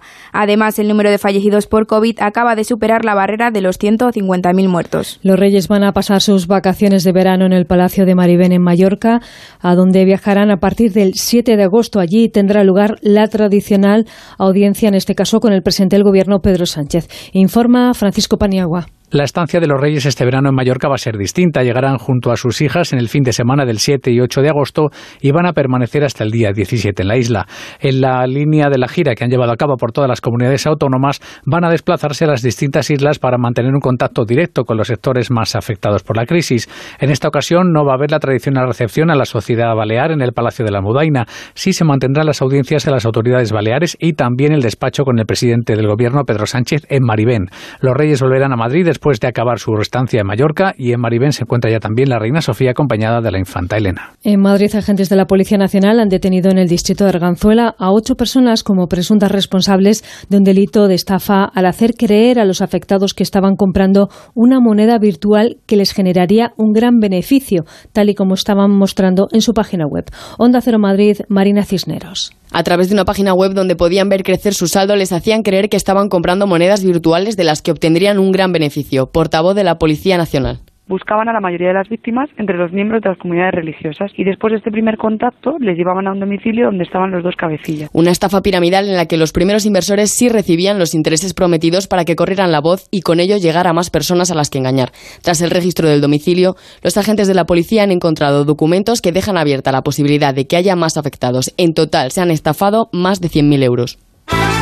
Vamos ya con la información del deporte con Alaitz Larrea. Ya es oficial, Checo Pérez ha dado positivo por coronavirus en el segundo test que se le ha realizado y no correrá este fin de semana en el Gran Premio de Gran Bretaña. El piloto mexicano se encuentra en aislamiento siguiendo el protocolo de sanidad y Racing Point no ha anunciado todavía quién será su sustituto. El instructor del expediente de la federación propone al comité de competición la medida cautelar de pérdida del encuentro al Fuenlabrada, un Fuenlabrada al que le han suspendido la declaración de cuatro de sus miembros ante el juez mañana por el posible viaje de vuelta a Madrid si no hay nuevos positivos en los test realizados en el día de hoy y en baloncesto la ACB ha confirmado que la próxima liga andesa contará únicamente con 18 equipos cerrándole así las puertas al Guipúzcoa Basket al conjunto vasco no le queda otra opción más que acudir a los tribunales. Es toda la información vuelve a Onda Cero a las 11, las 10 en Canarias en una nueva edición de La Brújula con José Miguel Azpiroz. El Colegio Invisible, un espacio donde se unen historia y misterio, casos sin resolver, testimonios y argumentos que demuestran que todavía faltan muchas respuestas. Hablamos de una realidad terrible con la que llevan décadas experimentando los ejércitos más poderosos de la Tierra, el sexto sentido, o también los asesinos hipnoprogramados, algo que parece propio de ciencia ficción, pero como ya os comentamos, es absolutamente real. El Colegio Invisible, ahora los viernes a la una de la madrugada, con Lorenzo Fernández Bueno y Laura Falcó. Te mereces esta radio. Onda Cero, tu radio. Me vine a la mutua cuando vi el anuncio por la tele y me bajaron el precio. Pero pensé, ¿y luego qué? Y luego además me permitieron pagar en tres veces sin intereses. Vente a la mutua y te bajamos el precio de cualquiera de tus seguros, sea cual sea. Llama al 902-555-485. 902-555-485. ¿Y luego qué? Vente a la mutua. Condiciones en mutua.es. Ahora más que nunca debemos cuidar nuestra seguridad digital. Las compras y gestiones online se están multiplicando, pero la ciberdelincuencia también. A la hora de usar Internet debemos verificar que la información nos llega por canales oficiales, no dar nuestros datos personales a desconocidos y mantener nuestros dispositivos siempre actualizados. Ayuda a que Internet sea un lugar seguro. Solo debemos tener cuidado y sentido común. Compromiso A3 Media. A3 Media y Digilosofía, la filosofía digital del Santander por el uso responsable de la tecnología. Levanta la cabeza. José Ramón de la Morena. ¿Cómo hacer una radio cercana? ¿Cómo se llega a ser un referente de la radio deportiva? El mundo tiene preguntas. Sé tú la respuesta. Inscríbete en el máster de radio de Onda Cero y la Universidad Nebrija. Entra en nebrija.com. Nos vemos en Universidad Nebrija.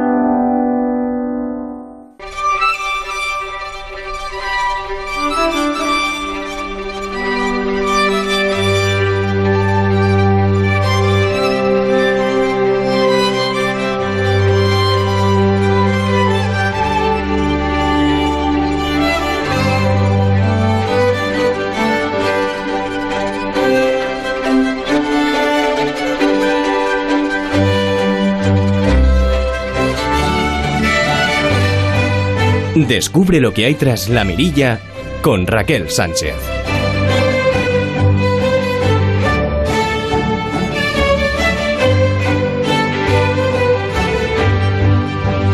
Esta noche, ¿qué les parece? Nos vamos hasta el Museo del Prado. Siempre es un placer pasear por sus salas, eh, pasar de la mirada a la contemplación y que todas esas obras nos digan algo, nos eh, sobrecojan, nos hagan eh, reaccionar, porque de eso se trata, el arte maravilloso. Fernández Pérez, Fernando Pérez Suescun, ¿qué tal? Muy buenas noches. Hola, buenas noches. Jefe de contenidos didácticos del área de educación, claro, del Museo del Prado.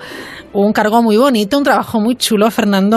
La verdad es que sí, me considero muy muy afortunado de poder de poder trabajar en el Museo del Prado y encima eso en educación, en contacto con el con el público, organizando actividades para nuestros visitantes y en contacto directo con las obras.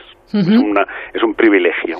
Sin duda, es una auténtica maravilla. A veces cuando vemos a, a la gente en los museos, eh, a mí me da la sensación de, de, de que van como muy rápido, ¿no? Eso, claro, a veces queremos ver muchas cosas en poco tiempo y no sé si merece la pena, Fernando. Vivimos en una sociedad en unos tiempos complicados, ¿no? Vamos de viaje, tratamos de, eh, de, de, llenar nuestras, nuestra experiencia o nuestra mochila de eso, de, de experiencias, de, visitas, de, contenidos. Entonces, bueno, a mí me pasa, ¿no? Cuando viajo, pues, eh, y voy a un museo, trato, trato de verlo todo, por, por lo menos por tener una, una noción, una idea. Pero evidentemente es mucho más agradable eh, disfrutar con, con calma, con parsimonia de nuestras obras. Muchos de nuestros visitantes, en este caso no solo madrileños, pero sí nacionales, nos lo dicen, ¿no?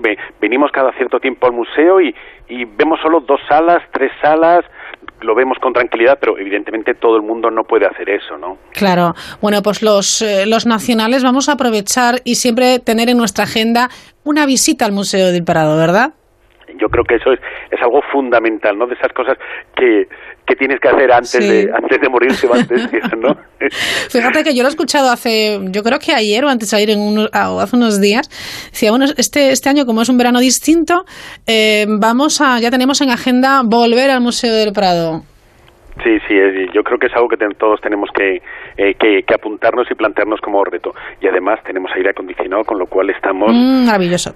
Hemos cuidado muchísimo, además ahora en esta nueva situación, toda la climatización del museo, con lo cual es un ambiente eh, tremendamente seguro y con, con los calores que, que estamos pasando este, este verano, entrar en el museo y relajarnos con, en contacto con las obras es una experiencia eh, irrepetible. Sin duda. Fernando, si tuvieras que elegir un par de obras de las que esta noche nos podrías hablar, ¿cuáles serían? ¿Cuáles son? Uf, qué pregunta más difícil me haces. ¿A quién quieres más, no? ¿A, a papá o a mamá? Difícil, ¿eh? Sí, sí. nosotros ahora con hemos remodelado el museo, abrimos el pasado 6 de 6 de junio una selección de las principales obras del museo, ¿no? de las 1.600, 1.800 que, que teníamos expuestas habitualmente, ahora solo eh, presentamos 249. Y como te puedes imaginar, y tus oyentes también, eh, es lo mejor de, lo mejor de lo mejor. va pasando ¿no? con todo el público. Dice, a medida que ve una obra, todas me suenan, esta vista no sé qué, esta no sé qué pasaba siempre, ¿no? Pero en este caso mucho más porque todo lo que hay son son obras señeras. Y a ese a este, a este montaje lo hemos llamado reencuentro. ¿no? Tenemos que reencontrarnos con el museo. Pero a mí también me gusta eh, llamarle encuentros o llamar a esta experiencia encuentros, porque hemos eh, los responsables de, de, las colecciones, los conservadores del museo, han planteado, y la dirección, ¿no? han planteado una serie de, encuentros de diálogos entre obras que normalmente no se exponen juntas. Entonces, nada más entrar en el museo, después de pasar la, en la gran rotonda central, donde nos encontramos la figura del, del emperador Carlos V en bronce con el furor a sus pies de Leone Leoni, una escultura súper interesante que además eh, tiene una armadura desmontable y ahora le vamos a la, estamos mostrando sin, sin la armadura. Era algo que hacíamos hace años, como una gracia, cuando llegaba el verano le, le quitábamos la armadura para que estuviese más, más, más fresquito. Qué bueno. Incluso antiguamente se notaba, ahora no, no porque ya se, se restauró, pero igual que por ejemplo los ciclistas, ¿no? Que cuando se quitan los culotes de ciclistas ves la marca del, moreno, ¿no? O el, moreno albañil, ¿no? Que decimos, pues se le notaba lo mismo las, las piernas, ¿no? Pues eh, nos recibe el emperador, pero en la siguiente sala ya tenemos en una pared la anunciación de Frangélico y en la pared de enfrente el descendimiento de Van der Weyden. Dos obras espectaculares, muy cercanas en el tiempo. La anunciación es de la década de 1420, el, el descendimiento es un poquito antes de 1433 y en el museo no suelen estar muy lejos pero cada uno está dentro de su ámbito. Somos, somos un museo tradicional, ¿no? que, que exponemos nuestras obras eh, por escuelas, por cronología, y aunque estaban cerca, pues veíamos eso cuando, a mí me pasa, ¿no? Cuando hacía con grupos o con estudiantes o, o, con amigos, explicando el museo, veíamos pues el descendimiento, obra flamenca, y bueno, pues ahora pasamos y nos vamos a Italia, pero es que estamos viendo que son dos obras prácticamente contemporáneas, con dos soluciones diferentes al, al tema del, del, espacio, de los sentimientos, de la, de la expresividad, pero dos obras maravillosas, ¿no? Y eso es, es extraordinario ese, ese encuentro, cómo se miran una, una a otra. Y al lado mismo, en esa misma sala, dos obras que siempre las exponíamos juntas, porque en este caso sí forman pareja, son el Adán y Eva de Durero, dos tablas de los primeros desnudos a tamaño natural. Lo que ocurre es que ahora los hemos eh, los hemos puesto a ambos lados del paso de la galería central en dos machones que hay y son digamos como los digamos así, las dos jambas de una puerta o los dos batientes de una puerta que nos invitan a entrar en esa gran galería central del museo, que es una de las salas más espectaculares del, de toda la arquitectura española y, donde hemos, eh, hemos ido colocando grandes hitos de la, de la historia de la pintura occidental. ¿no? Entonces ya, ya, empezamos con el nivel muy alto. Y tanto. Esto es una maravilla, menudo recibimiento, ¿eh? Sí, sí, sí, sí no es. Eh, queríamos eso, impactar, impactar al visitante y al mismo tiempo funciona muy bien porque es un recorrido más o menos cronológico. No hemos tratado de mantener un, cierto orden cronológico. Pero Sí, sí, no, te iba a decir, supongo que organizar todo esto no es nada fácil. Yo creo que tenéis que, conjugar varias cosas, ponernos también eh, en la piel y en la mirada del público para que todo sea más fácil visualmente para, para, bueno, pues para la gente que está disfrutando del arte del Museo del Prado. Es, es, es, es complicadísimo, ¿no? Y cómo lo, cómo lo planteas. Claro. el visitante podrá ver eh, todo, todo, digamos, son obras maestras, pero en la primera parte, digamos, las, las obras del eh, siglo XV, principio del, del XVI, son obras de tamaño más o menos reducido, ¿sabes? Tenemos eh, tablitas de, de 80 centímetros de alto por 50 de ancho, de 2 por 3 metros, sí. pero cuando pasamos la mitad del museo, donde está eh, que mantiene su, su espacio habitual, el, el, Carlos V a caballo en la batalla de Milver de Tiziano, nos encontramos ya con el, el, esplendor del barroco, con obras de 5 metros de alto por 7 de ancho, obras de eso, de, las lanzas de las lanzas de Velázquez, Sí. la, eh, cambia eh, cambia mucho la, proporción o el, formato de las pinturas, ¿no? Y eso eso también es complicado, como tú dices, hacerlo con, con gracia, con sentido, sin que haya distorsiones, sin que resulte, eh, sin que pierdan, ¿no? Importancia unas obras con respecto al tamaño de las de las otras, ¿no? Entonces eso eh, los, los- nuestros conservadores son eh, son expertos en, en eso, llevan muchos años trabajando aquí, pero eh, cada nuevo montaje es un reto para para ellos que lo han hecho de manera extraordinaria, junto con, con la brigada que siempre hay que reconocer el trabajo del, del equipo de montaje de, de cuadros del museo, que son los que manipulan las obras, los que las conocen perfectamente y las que eh, consiguen en resaltar todos sus valores junto con, y no es por, por hacer la pelota a nuestro personal, pero y fundamental también el tema de la iluminación. Sí, sin duda. Eh, puedes perder una obra si no eh, consigues iluminarla bien, si, eh, si hay brillos, y si no destacas cosas, entonces bueno pues es un es un trabajo pluridisciplinar, ¿no? Y aquí estamos todos por eh, trabajando por lo mismo para que nuestros visitantes eh, puedan disfrutar de esas obras, ¿no? Nuestro nuestro trabajo es eso, ¿no? Siempre lo decimos en eh, todos los que trabajamos en el museo estamos eh, enamorados de nuestro trabajo y somos conscientes de que nuestro trabajo es conseguir que, que lo que nos han legado nuestros antepasados se mantenga en el futuro, ¿no? Para las nuevas generaciones. Somos, somos custodios de, de un tesoro, ¿no? Casi es como, como una misión, ¿no? La que tenemos en, encomendada y, y- y trabajamos por ello. Y lo hacéis francamente bien. Si ahora vamos al Museo del Prado, ¿cuál es eh, la obra que no podemos perder o cuál es la obra en la que nos tenemos que detener y decir, bueno, voy al Museo del Prado eh, este verano y voy a por esta obra y esta obra? Y luego si me da mm, tiempo otras cosas, mm, perfecto, pero Sí, en el Prado siempre hay un, digamos, un top ten, ¿no? Las obras más importantes. Y entre ellas está, pero ahora, por ejemplo, nuestros visitantes no la pueden ver, el famoso Jardín de las Delicias del Bosco.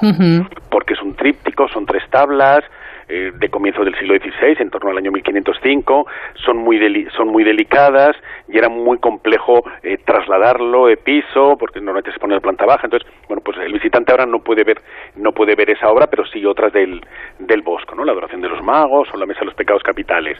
Pero junto, junto al Bosco, junto al caballero de la mano en el pecho del Greco, Sí. junto a Goya, a Rubens, indudablemente el, el corazón del museo es Velázquez. Velázquez es el, es el gran maestro y a él le dedicamos desde hace eh, 120 años, desde el, desde el año 1899, la sala principal del museo, ¿no? lo que llamamos la sala basilical, hoy día la sala 12, y es una sala que está presidida por las, por las meninas. Es decir, el, eh, aunque suene tópico, ¿no? El, el Prado son las meninas y las meninas son el Prado, ¿no? Y además, eh, es, una, es una pena, pero eh, eh, realmente el visitante que está viniendo este verano al museo, en estos meses pasados de eh, junio, julio y agosto, está eh, puede disfrutar del cuadro como no se veía antes. Está en el mismo sitio, sí. pero las aglomeraciones de público que teníamos hasta hasta estas circunstancias, pues a veces dificultaban ver ver la obra en todo su esplendor, ¿no? Es una es una obra que tienes que ver de cerca para ver la pincelada suelta de Velázquez, preimpresionista, más, pero sobre todo hay que verla desde lejos, ¿no? Para ver cómo el cuadro está vivo, cómo hay cómo hay espacio, cómo hay aire, cómo parece que que nos podemos meter en la habitación y, y caminar entre la infanta Margarita, entre sus meninas, entre los bufones de, de la corte. Hay que, hay que ir allí. Y, y en estos momentos, junto a las meninas, los retratos secuestres eh, del rey, de su familia, que suelen estar por ahí, eh, otros retratos del monarca, eh, se han incorporado de manera extraordinaria las representaciones de, de bufones que hace Velázquez, cinco bufones que se han montado eh, casi como, como un damero, ¿no? Tenemos eh, una es una figura vertical, Pablillos de Valladolid, los otros cuatro tienen un formato más cuadrado y están sentados en el suelo y se ha hecho un montaje con esas con esas cinco obras que ha quedado espectacular, espectacular. y también por primera vez desde el año 1929 se exponen en la misma sala las meninas y las hilanderas la otra gran obra de la etapa final de, Velázquez. Son dos obras importantísimas y cada una, digamos, tenía su sala reservada, ¿no? Su sala específica para ella. En este caso, como no hemos abierto todas las, las salas, ni siquiera de la, de la primera planta, hemos decidido eh, juntarlas, ¿no? Y eso, eso queda, queda muy bien. Es lo que te comentaba antes de esos, de esos encuentros, ¿no? Que resultan muy, muy gratificantes.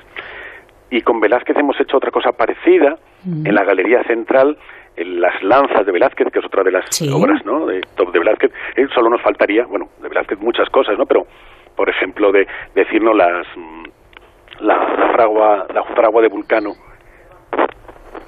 Eh, pero entonces eh, te decía que hemos, las lanzas de, Velázquez las hemos puesto en la Galería Central junto a obras de Rubens, que son contemporáneas, que lo mismo estaban separadas y que ahora se ve la relación que hay entre ellas, ¿no? Rubens, el gran maestro flamenco, visita España en dos momentos, a principios del, eh, del siglo XVII, en 1605, y luego en 1628-29, y es Velázquez quien, digamos, le sirve de Cicerone, de guía por las colecciones reales, quien le acompaña al Escorial, y recíprocamente Rubens es el que anima a Velázquez a viajar a Italia. Entonces, no se entiende el uno sin el otro, no, se entiende de Velázquez sin conocer a Rubens. Y ahora nuestro visitante puede disfrutar de, de, las obras de los dos en el mismo espacio ¿no? y ver elementos en, en común. Qué maravilla, ¿eh? O sea, esta idea de hacer esos reencuentros o encuentros, como bien subrayabas eh, al inicio de, de, la charla, Fernando, me parece súper chulo, muy bonito, la verdad. ha quedado muy bien, sí. Y hay otra cosa también, sí. Eh, es que eh, claro, es, es, un, es un subidón de adrenalina, ¿no? a medida que vas, ya hemos, decíamos, hemos empezado muy fuerte, pero a medida que vas avanzando te vas encontrando con, con estas cosas, ¿no? Que espectaculares. Y al final de la galería central, ¿Sí? Eh, cuando, siempre cuando se entra desde el museo de esa parte, se ve al fondo la familia de Carlos IV de Goya. que no deja de ser un homenaje que Goya hace a la pintura de Velázquez, a las meninas, ¿no? Tiene muchos, muchos elementos en común. Esa obra se mantiene en, su sala, donde suele estar habitualmente, en la sala 32, pero hemos incorporado eh, en, la sala, en esa sala el 2 y el 3 de mayo. Wow. espectaculares, grandiosas, que normalmente están en la planta baja, en, digamos en el final de la, de la pintura de Goya, no hay 14 años de diferencia entre el 2 y el 3 de mayo y la familia de, de Carlos IV, que es del año 1800, pero aquí poderlas ver las tres al mismo tiempo, eh, eh, no solo para el visitante, no para nosotros mismos, es un auténtico descubrimiento. Es sobrecogedor, ¿eh? Sí, sí, sí por eso. No sé si, si, si estoy consiguiendo transmitirlo a nuestros oyentes, eh, pero, pero que me gustaría, ¿no? Sentir esa, que sientan esa emoción y, y el que pueda que, que se acerque al museo para vivir esa, esa experiencia. ¿Cuánto tiempo reservamos para, para disfrutar, para, para ver bien, eh, al menos, bueno, pues eh, salir del museo con esa sensación de lo he disfrutado? Miren, yo te diría, mínimo por plantear una cosa, como cuando vas al cine a ver una película. Sí. Ah, vale dos, tres horas, no depende si te vas a, ver Los Vengadores o te vas a ver una de estas, eh, pues que algunas casi duran las tres horas, ¿no? Otras en dos horas has terminado, pero bueno, eso en dos, tres horas eh, puede ser un, un buen tiempo para, para no perderte nada, eh, para no cansarte demasiado, para no... Eso, yo creo que es un, es un tiempo adecuado y para eso, para llevarte un buen, un buen recuerdo de, de, tu visita, poder ver las horas con tranquilidad, poder no solo eso, el que quiera leer las cartelas, el que no simplemente disfrutar, pues pasa siempre, ¿no? Pues es decir, hay, hay gente que viene con, digamos, con la lección aprendida, que conoce las obras y simplemente viene a, a disfrutar de, eso, de, la pincelada, del color, y hay gente pues que, que quiere, le gusta leer las cartelas, que, que trabajamos con mucho cuidado, pues contando cosas, explicando cosas, y bueno, pues, pues eso, eh, unos eh, pierden más tiempo leyendo, otros no, le, no leen nada y solo ven eso, las obras, bueno, eh, damos esa, esa oportunidad para, para todo el mundo. De momento hemos tenido que renunciar a las audioguías. Ya. pero pero bueno eh, yo creo que eh, volverá volverán como Seguro. las golondrinas Seguro que sí, Fernando. Y todo, eh, por cierto, de cara al público, que cada uno de nosotros, como eh, espectadores, bueno, pues seamos muy respetuosos, ¿no? Con el museo y con el resto de los, de los visitantes.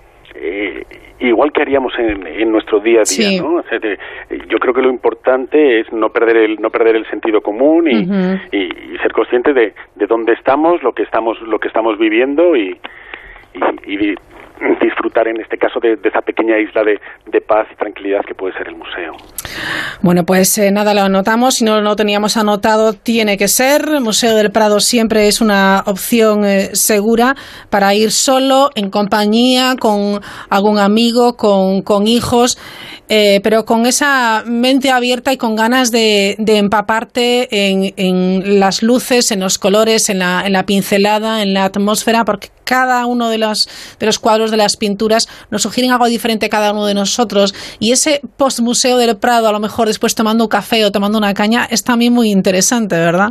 Sí, sí, es eh, llevar- llevarte, vivir esa experiencia, Sí. pero luego, luego compartirla.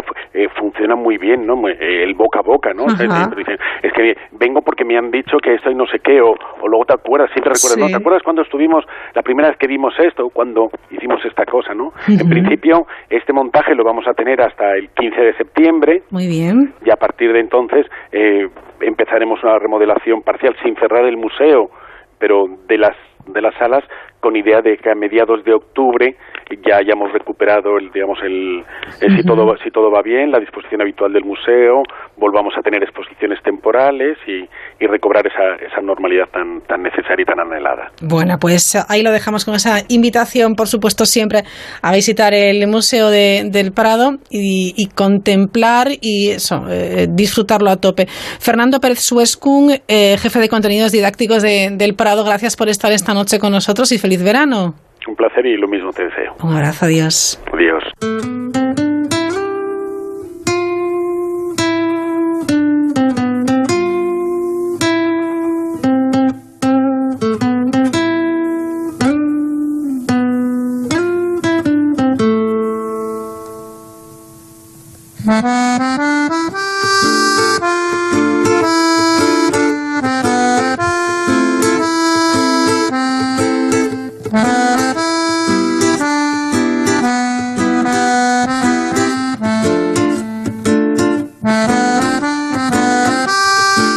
suerte de pasar o de vivir en Badajoz, no dejen de ir al Museo de la Catedral. Durante este mes de julio que está terminando, la escultura de San Mateo, procedente de la parroquia La Asunción de Nuestra Señora de la localidad pacense de la Nava de Santiago y atribuida al portugués Francisco Morato, bueno, pues se está exhibiendo. Es una obra en mármol, es una pieza singular que muestra la fuerza artística de la Baja Extremadura en los inicios del siglo XVII, que podía situarse en los comienzos del barroco, aunque persisten en ellas formas naturales y realistas, entre las que destacan los rostros del evangelista y del ángel.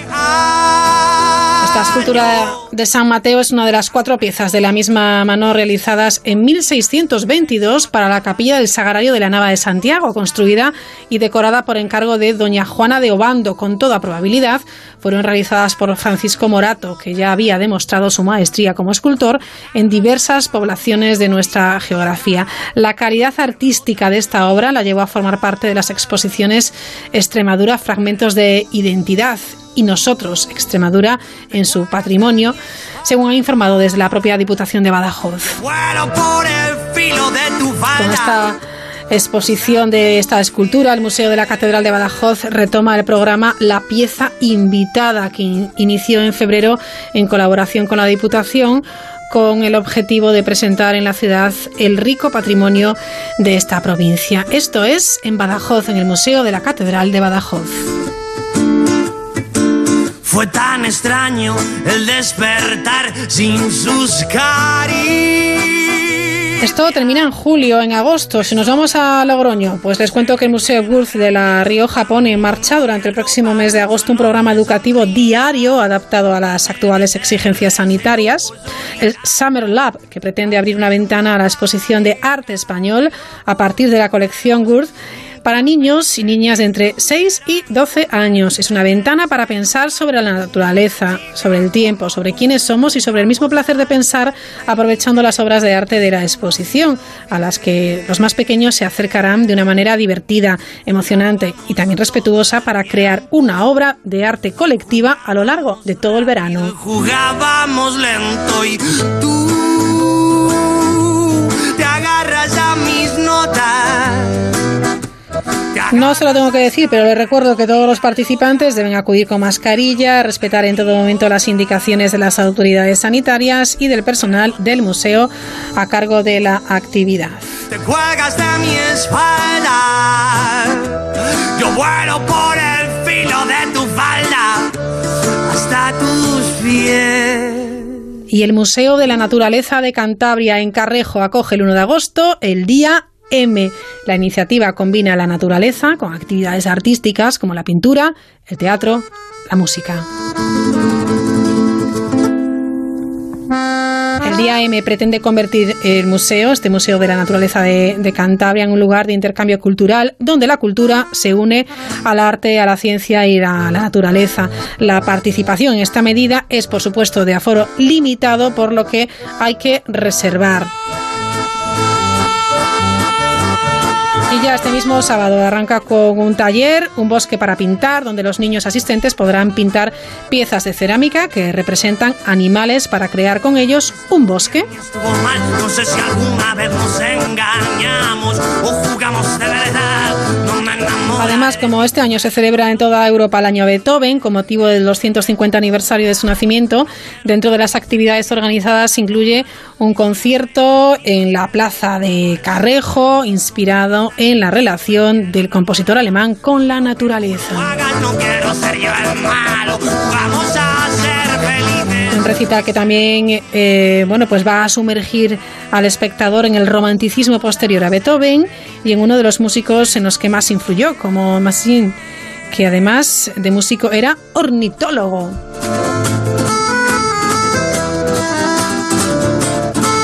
Es la naturaleza desde Beethoven, Beethoven, Brahms y Messiaen. Enseguida saludamos a Teresa Zataraín.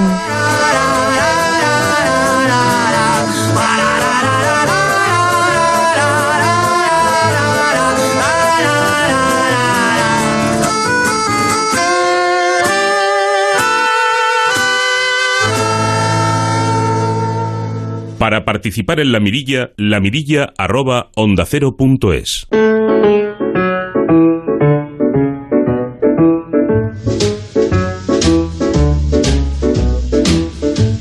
My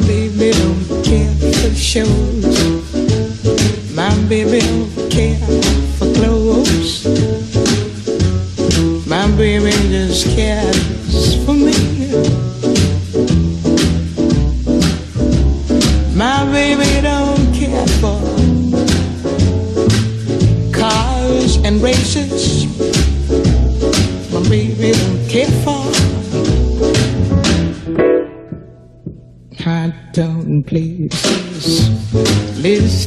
Teresa Zataraín, ¿qué tal? Muy buenas noches. Buenas noches, Raquel. ¿Cómo te encuentras? ¿Cómo estás? Muy bien, aquí muy contenta. Qué Muy- bien. Muy inspirada. Nosotros más.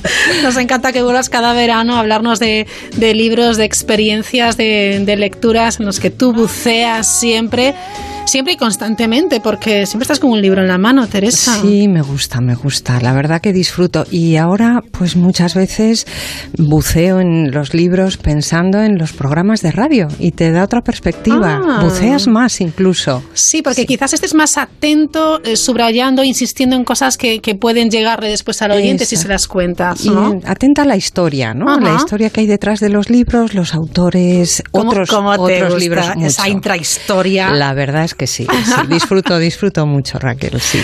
Bueno, Teresa Zataraín, eh, periodista, editora, vuelve con nosotros a, a la mirilla en este verano tan extraño de 2020 y además eh, tenemos eh, eh, sobre la mesa algo apasionante. Tenemos entre manos algo que ocurrió hace casi tres décadas, en diciembre de, de 1993. La sala de conciertos de la ciudad de Estocolmo lucía sus mejores galas para acoger la ceremonia anual de los premios Nobel. Por primera vez en la historia del certamen, una escritora afroamericana, una mujer de color, recogía su galardón en el campo de la literatura.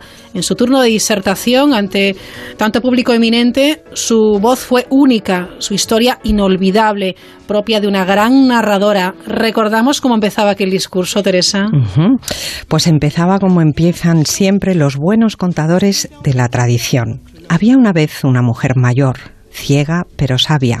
En la versión que conozco, dice la autora, la mujer es hija de esclavos, negra, americana y vive sola en una pequeña casa a las afueras de la ciudad. Su reputación de sabia no tiene parangón ni se cuestiona. Entre su gente, ella es la ley y también su transgresión. Un día la anciana es visitada por unos jóvenes dispuestos a cuestionar su clarividencia, a demostrar su fraude, pues en tan poco la consideran. Su plan es sencillo, adentrarse en su casa y hacerle la única pregunta que puede poner en evidencia su aparente limitación, la ceguera. De pie ante ella uno le dice, Anciana, sostengo en mis manos un pájaro, dime si está vivo o está muerto. La mujer no responde, pero ellos insisten, ¿está vivo o está muerto el pájaro que hay en mis manos? Ella continúa en silencio, es ciega y no puede ver a sus visitantes, menos aún lo que portan en sus manos. No sabe el color de su piel, de dónde vienen, ni si son hombres o mujeres, solo conoce sus motivos. Su silencio es tan largo que los jóvenes apenas pueden contener la risa. Finalmente, la mujer habla y su voz es suave pero adusta. No lo sé, les dice, no sé si el pájaro que sostienes está vivo o está muerto, pero sí sé que está en tus manos. Su respuesta, Raquel, puede ser tomada de esta manera. Si el pájaro está muerto, puedes haberlo hallado así o bien haberlo matado tú. Si el pájaro está vivo, aún puedes matarlo. Y si lo dejas vivir, también será tu decisión. Sea como fuere, el pájaro siempre es tu responsabilidad. A partir de esta fábula magnífica, nuestra escritora de hoy construyó una hermosa disertación metafórica en la que el frágil pajarillo sería el lenguaje y la anciana invidente sería una experta escritora. Y la escritora se siente profundamente preocupada porque el lenguaje que tanto ama, que le ha sido dado al nacer, es a menudo maleado, secuestrado, prohibido o utilizado con nefastas intenciones. Y el lenguaje, bien lo sabe, la mujer es poderoso. Toni Morrison, Raquel, escritora norteamericana, es el nombre de hoy, una de las voces más potentes y personales de la literatura contemporánea. Y sí, como has apuntado al principio, la primera mujer negra que ganó el Nobel de Literatura. En aquel discurso memorable, de una belleza única, dijo cosas importantes, por ejemplo, que el lenguaje no puede perpetuar la esclavitud, el genocidio y la guerra, ni ser un lenguaje sexista o servir a la arrogancia, ni carecer de ética o estar a merced del poder dominador. Su fuerza, su felicidad, dijo entonces la escritora, radica precisamente en lanzarse hacia lo inofable para dar nombre a lo que aún no tiene nombre. En su elección, el jurado de la Academia Sueca destacó su arte narrativo impregnado de fuerza visionaria y, poesía, que ofrece una pintura viva de un aspecto esencial de la realidad norteamericana. Bueno, pues ese aspecto esencial que aborda Toni Morrison a lo largo de toda su obra tiene que ver con el racismo, con la esclavitud y la lucha por la integración de la cultura afroamericana. El racismo hoy en día, dice Toni Morrison en alguna de sus últimas entrevistas, es una profunda neurosis en la sociedad. El que sigue su doctrina ha de sufrir alguna distorsión interna, algún tipo de locura que degrada moralmente. Para la escritora, además, existe en la sociedad cierto grado de autocomplacencia, un sentirse bien por no ser negro, por un sentirse superior o a salvo. Es la palabra negro el motor que alimenta esta ideología endémica y ninguna otra raza o color de piel en el mundo, dice la escritora, ha sufrido el ostracismo y la violencia con la misma intensidad. Y Morrison se enfrentó a esta degradación humana pues con el arma que mejor dominaba, la escritura nunca fue para mí entretenimiento, dijo, sino arduo trabajo a lo largo de mi vida adulta. Y la narrativa es una de las vías más poderosas para hacer llegar y asimilar información, lo dijo así en Estocolmo ante aquella notable comitiva. Qué maravilloso. El poder del lenguaje, el poder de la narrativa que puede perpetuar la esclavitud, el genocidio y la guerra. Exacto. O todo lo contrario. Tenía entonces 63 años y era ya una escritora consagrada en Estados Unidos, donde cinco años antes había logrado el Pulitzer de literatura por su novela Below It. Hay que decir que Morrison falleció eh, hace poco más de un año, a los 88.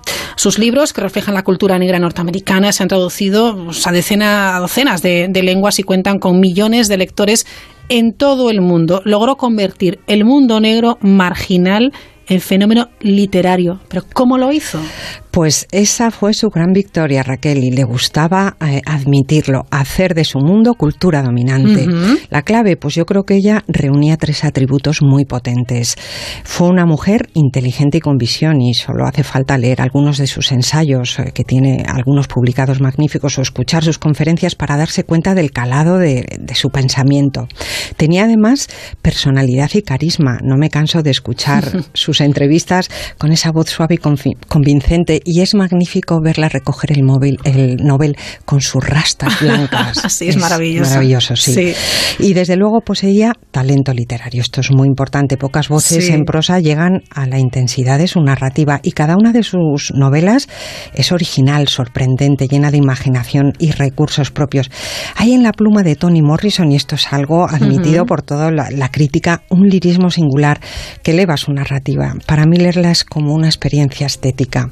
Así que coincido contigo. Morrison logró subvertir algún orden, puso a su propio país, Estados Unidos, y ahora está muy de actualidad el tema, frente a la incómoda cuestión de la raza y arrastró a millones de lectores blancos y de color hasta su imaginario negro donde las vidas y los ambientes que nos presenta discurren con esa única pulsión que mueve el amor, la pasión, el odio, el sueño, la frustración de cualquier individuo, individuo, sea cual sea el color de su piel. En realidad mm, vino a decirnos que es la historia lo que nos separa, claro, que es una historia larga y todavía inconclusa, con tres siglos de esclavitud para ellos y otro más de marginación. ¿Cómo no va a ser intensa su escritura, Raquel? Millones de lectores de cualquier color han leído sus libros, aun admitiendo la autora eh, en varias ocasiones que siempre escribió pensando en un lector negro.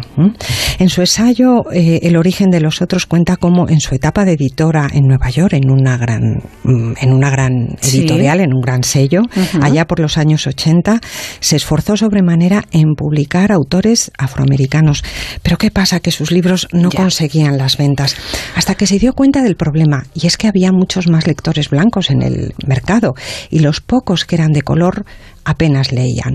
Así que en un intento por cambiar las tornas, decidió editar un libro ad hoc, un volumen que llamara la atención del lector negro y despertara su interés por la lectura. Lo tituló El libro negro, una compilación de textos e imágenes sobre la historia y la cultura afroamericana. La edición se agotó enseguida y ella comprendió el mensaje. Por cierto, Raquel, que entre todo el material reunido para aquel libro Miscelánea, algo llamó su atención. Un viejísimo recorte de prensa era el año del año 1856 de la ciudad de Cincinnati. Un tal reverendo Bassett firmaba una crónica local titulada Visita a la madre esclava que mató a su hija. En aquella historia real y sobrecogedora halló Tony Morrison la semilla de la gran novela que la iba a consagrar definitivamente.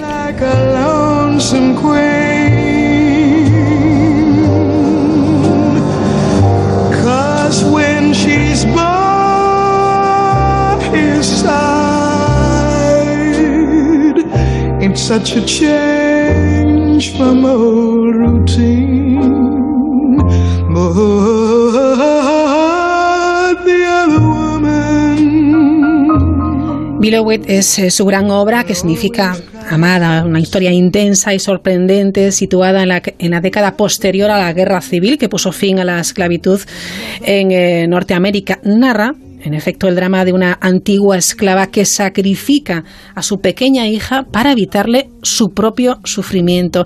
El espectro de la niña regresa años después para agitar algunas conciencias. Yo pensaba que esto era ficción, como todas las novelas de Morrison, pero resulta que aquí hay una historia real, Teresa. Exacto.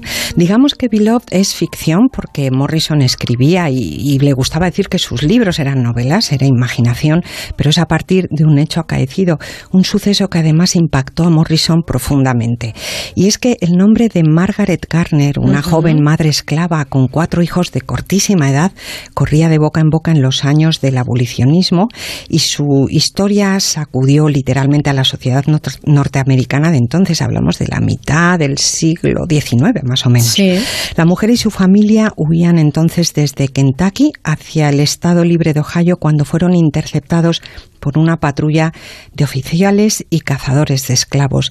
Desesperada al verse acorralada, intentó matar a sus hijos y una niña de dos años, de hecho, murió. No tuvo tiempo de consumar su intento con el resto porque fue detenida un reverendo baptista que visitaba la prisión regularmente pidió permiso para verla y la encontró con un bebé en los brazos, su hijo menor, y sentada junto a su suegra. El hombre le preguntó si acaso había perdido la razón para cometer tal crimen, pero ella respondió que no y aseguró, sin un atisbo de duda, que volvería a hacerlo para salvar a su pequeña de su propio destino de esclava.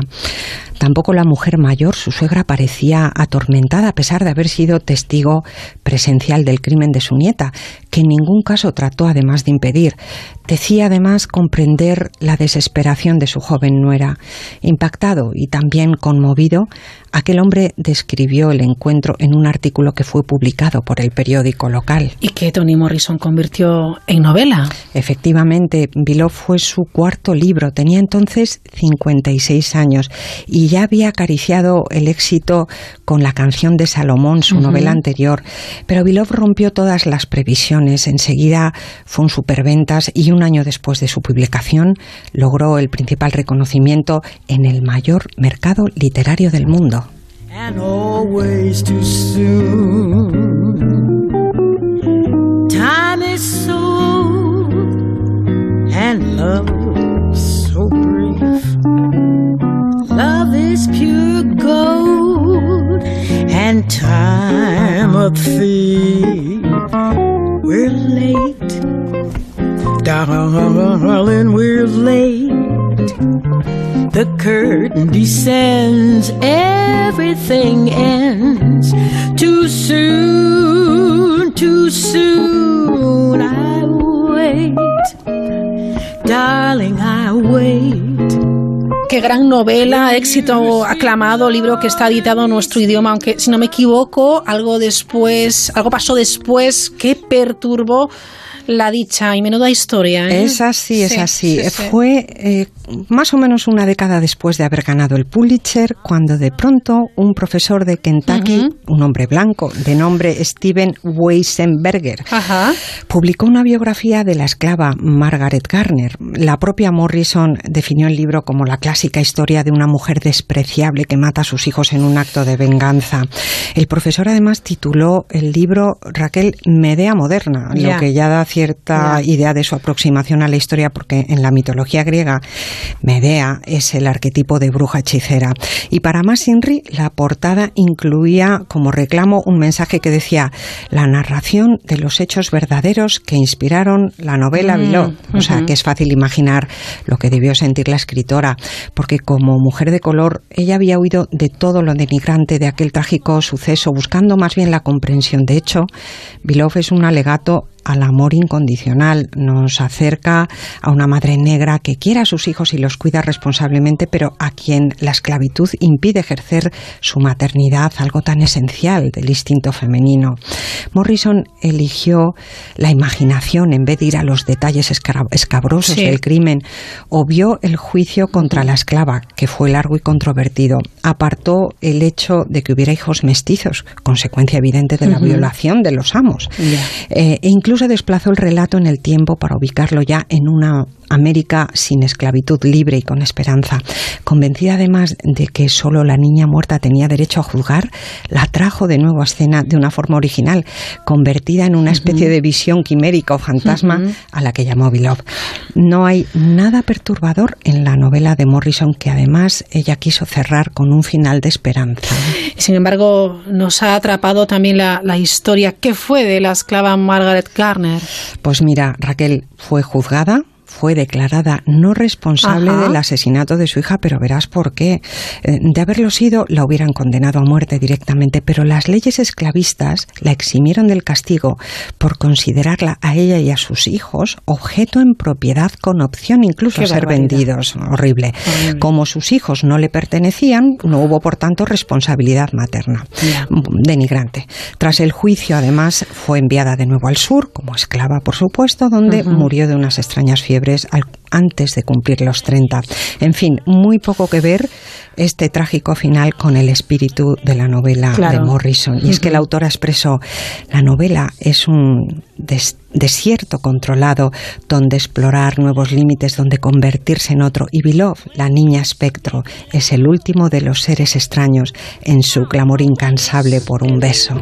Like ships adrift, we're swept apart too soon. Speak low, darling, speak low. Love is a spark lost in the dark. Too soon, too soon. I feel wherever I go that tomorrow is near, tomorrow is here, always too soon. Voces de jazz al hablar de Toni Morrison. El jazz es la música afroamericana más universal cuyas raíces se remontan a aquellas remesas de esclavos llegados de Nueva Orleans. Y es que la música está en la piel también de esta escritora. Incluso una de sus novelas se titula Jazz. Es la novela posterior, precisamente a Biló, parte de una trilogía.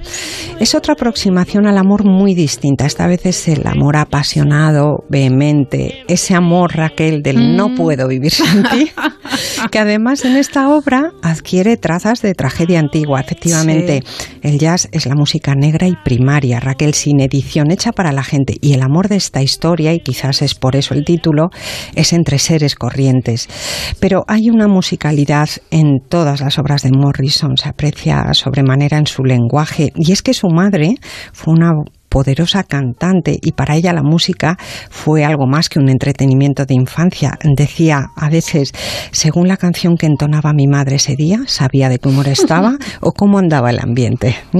Buenísimo. La misma poderosa influencia ejerció en ella la tradición oral y en los años previos a la radio y la televisión, siendo una niña, los adultos de color tenían como costumbre reunirse a contar historias, dejando incluso a veces a los niños contar también lo que Morrison siempre siempre recordó como un reto de interpretación creativa para su edad y desde luego una aproximación precoz a la narrativa.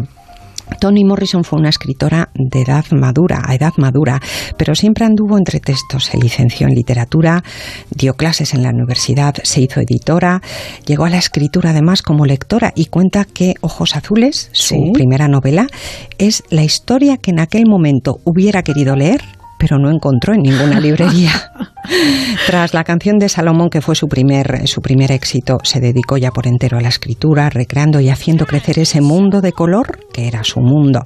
Y fíjate, Raquel, en lo que nos toca como periodista, siendo ya famosa con su novel y todo, una periodista le preguntó, ¿no es hora ya de que introduzca en sus novelas personajes blancos? Ah. A lo que ella respondió, ¿le preguntaría usted a un escritor blanco por qué no escribe en sus libros sobre personajes negros? La periodista se dio enseguida cuenta y hubo un silencio muy elocuente. Según Morrison eran las preguntas típicas de esa cultura blanca dominante. En fin, Morrison es un inciso en la literatura norteamericana, una brecha de color y tras el Nobel un faro de largo alcance para autoras de origen africano de todo el mundo que hoy, por cierto, ya tienen voz propia. Por eso viene el caso cerrar con el mismo colofón de aquella ceremonia regia cuando los jóvenes de su fábula comprendieron por fin la importancia del lenguaje y la anciana lo celebró con una sonrisa para decir, miren, miren qué hermoso es esto que hemos creado juntos.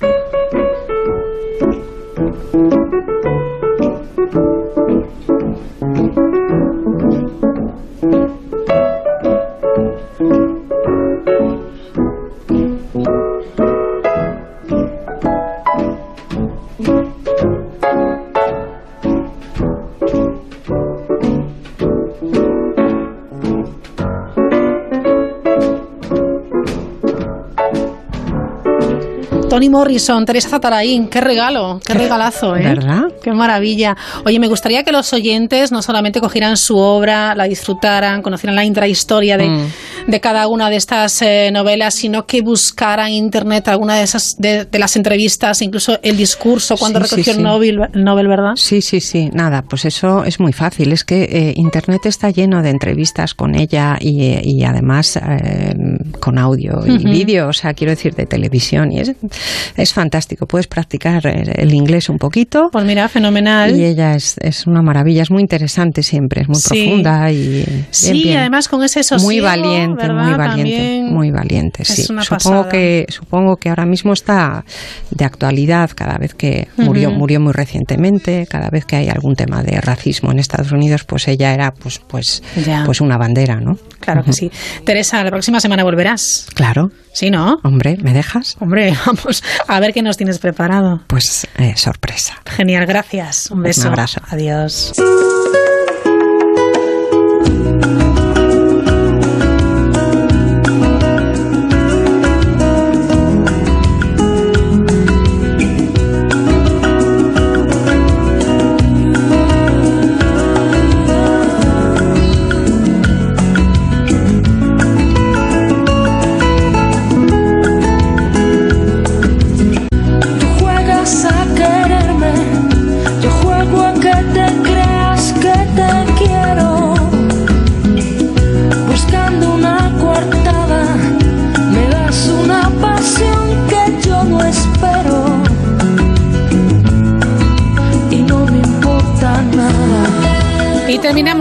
Relato de una nueva edición de La Mirilla en Barcelona porque hoy se ha presentado la segunda Bienal de Pensamiento Ciutat Oberta de Barcelona que se va a celebrar en octubre. Contará con las intervenciones de la poeta y novelista canadiense Margaret Atwood y también eh, la intervención eh, de telemática inaugural de la profesora Donna Haraway y la presencia de las escritoras Cristina Morales, Alicia Koff, Irene Solá y los cineastas Isaac La Cuesta y Carla Simón. No me importa nada, por mucho que me empeñe, estoy jugando y no me importa nada.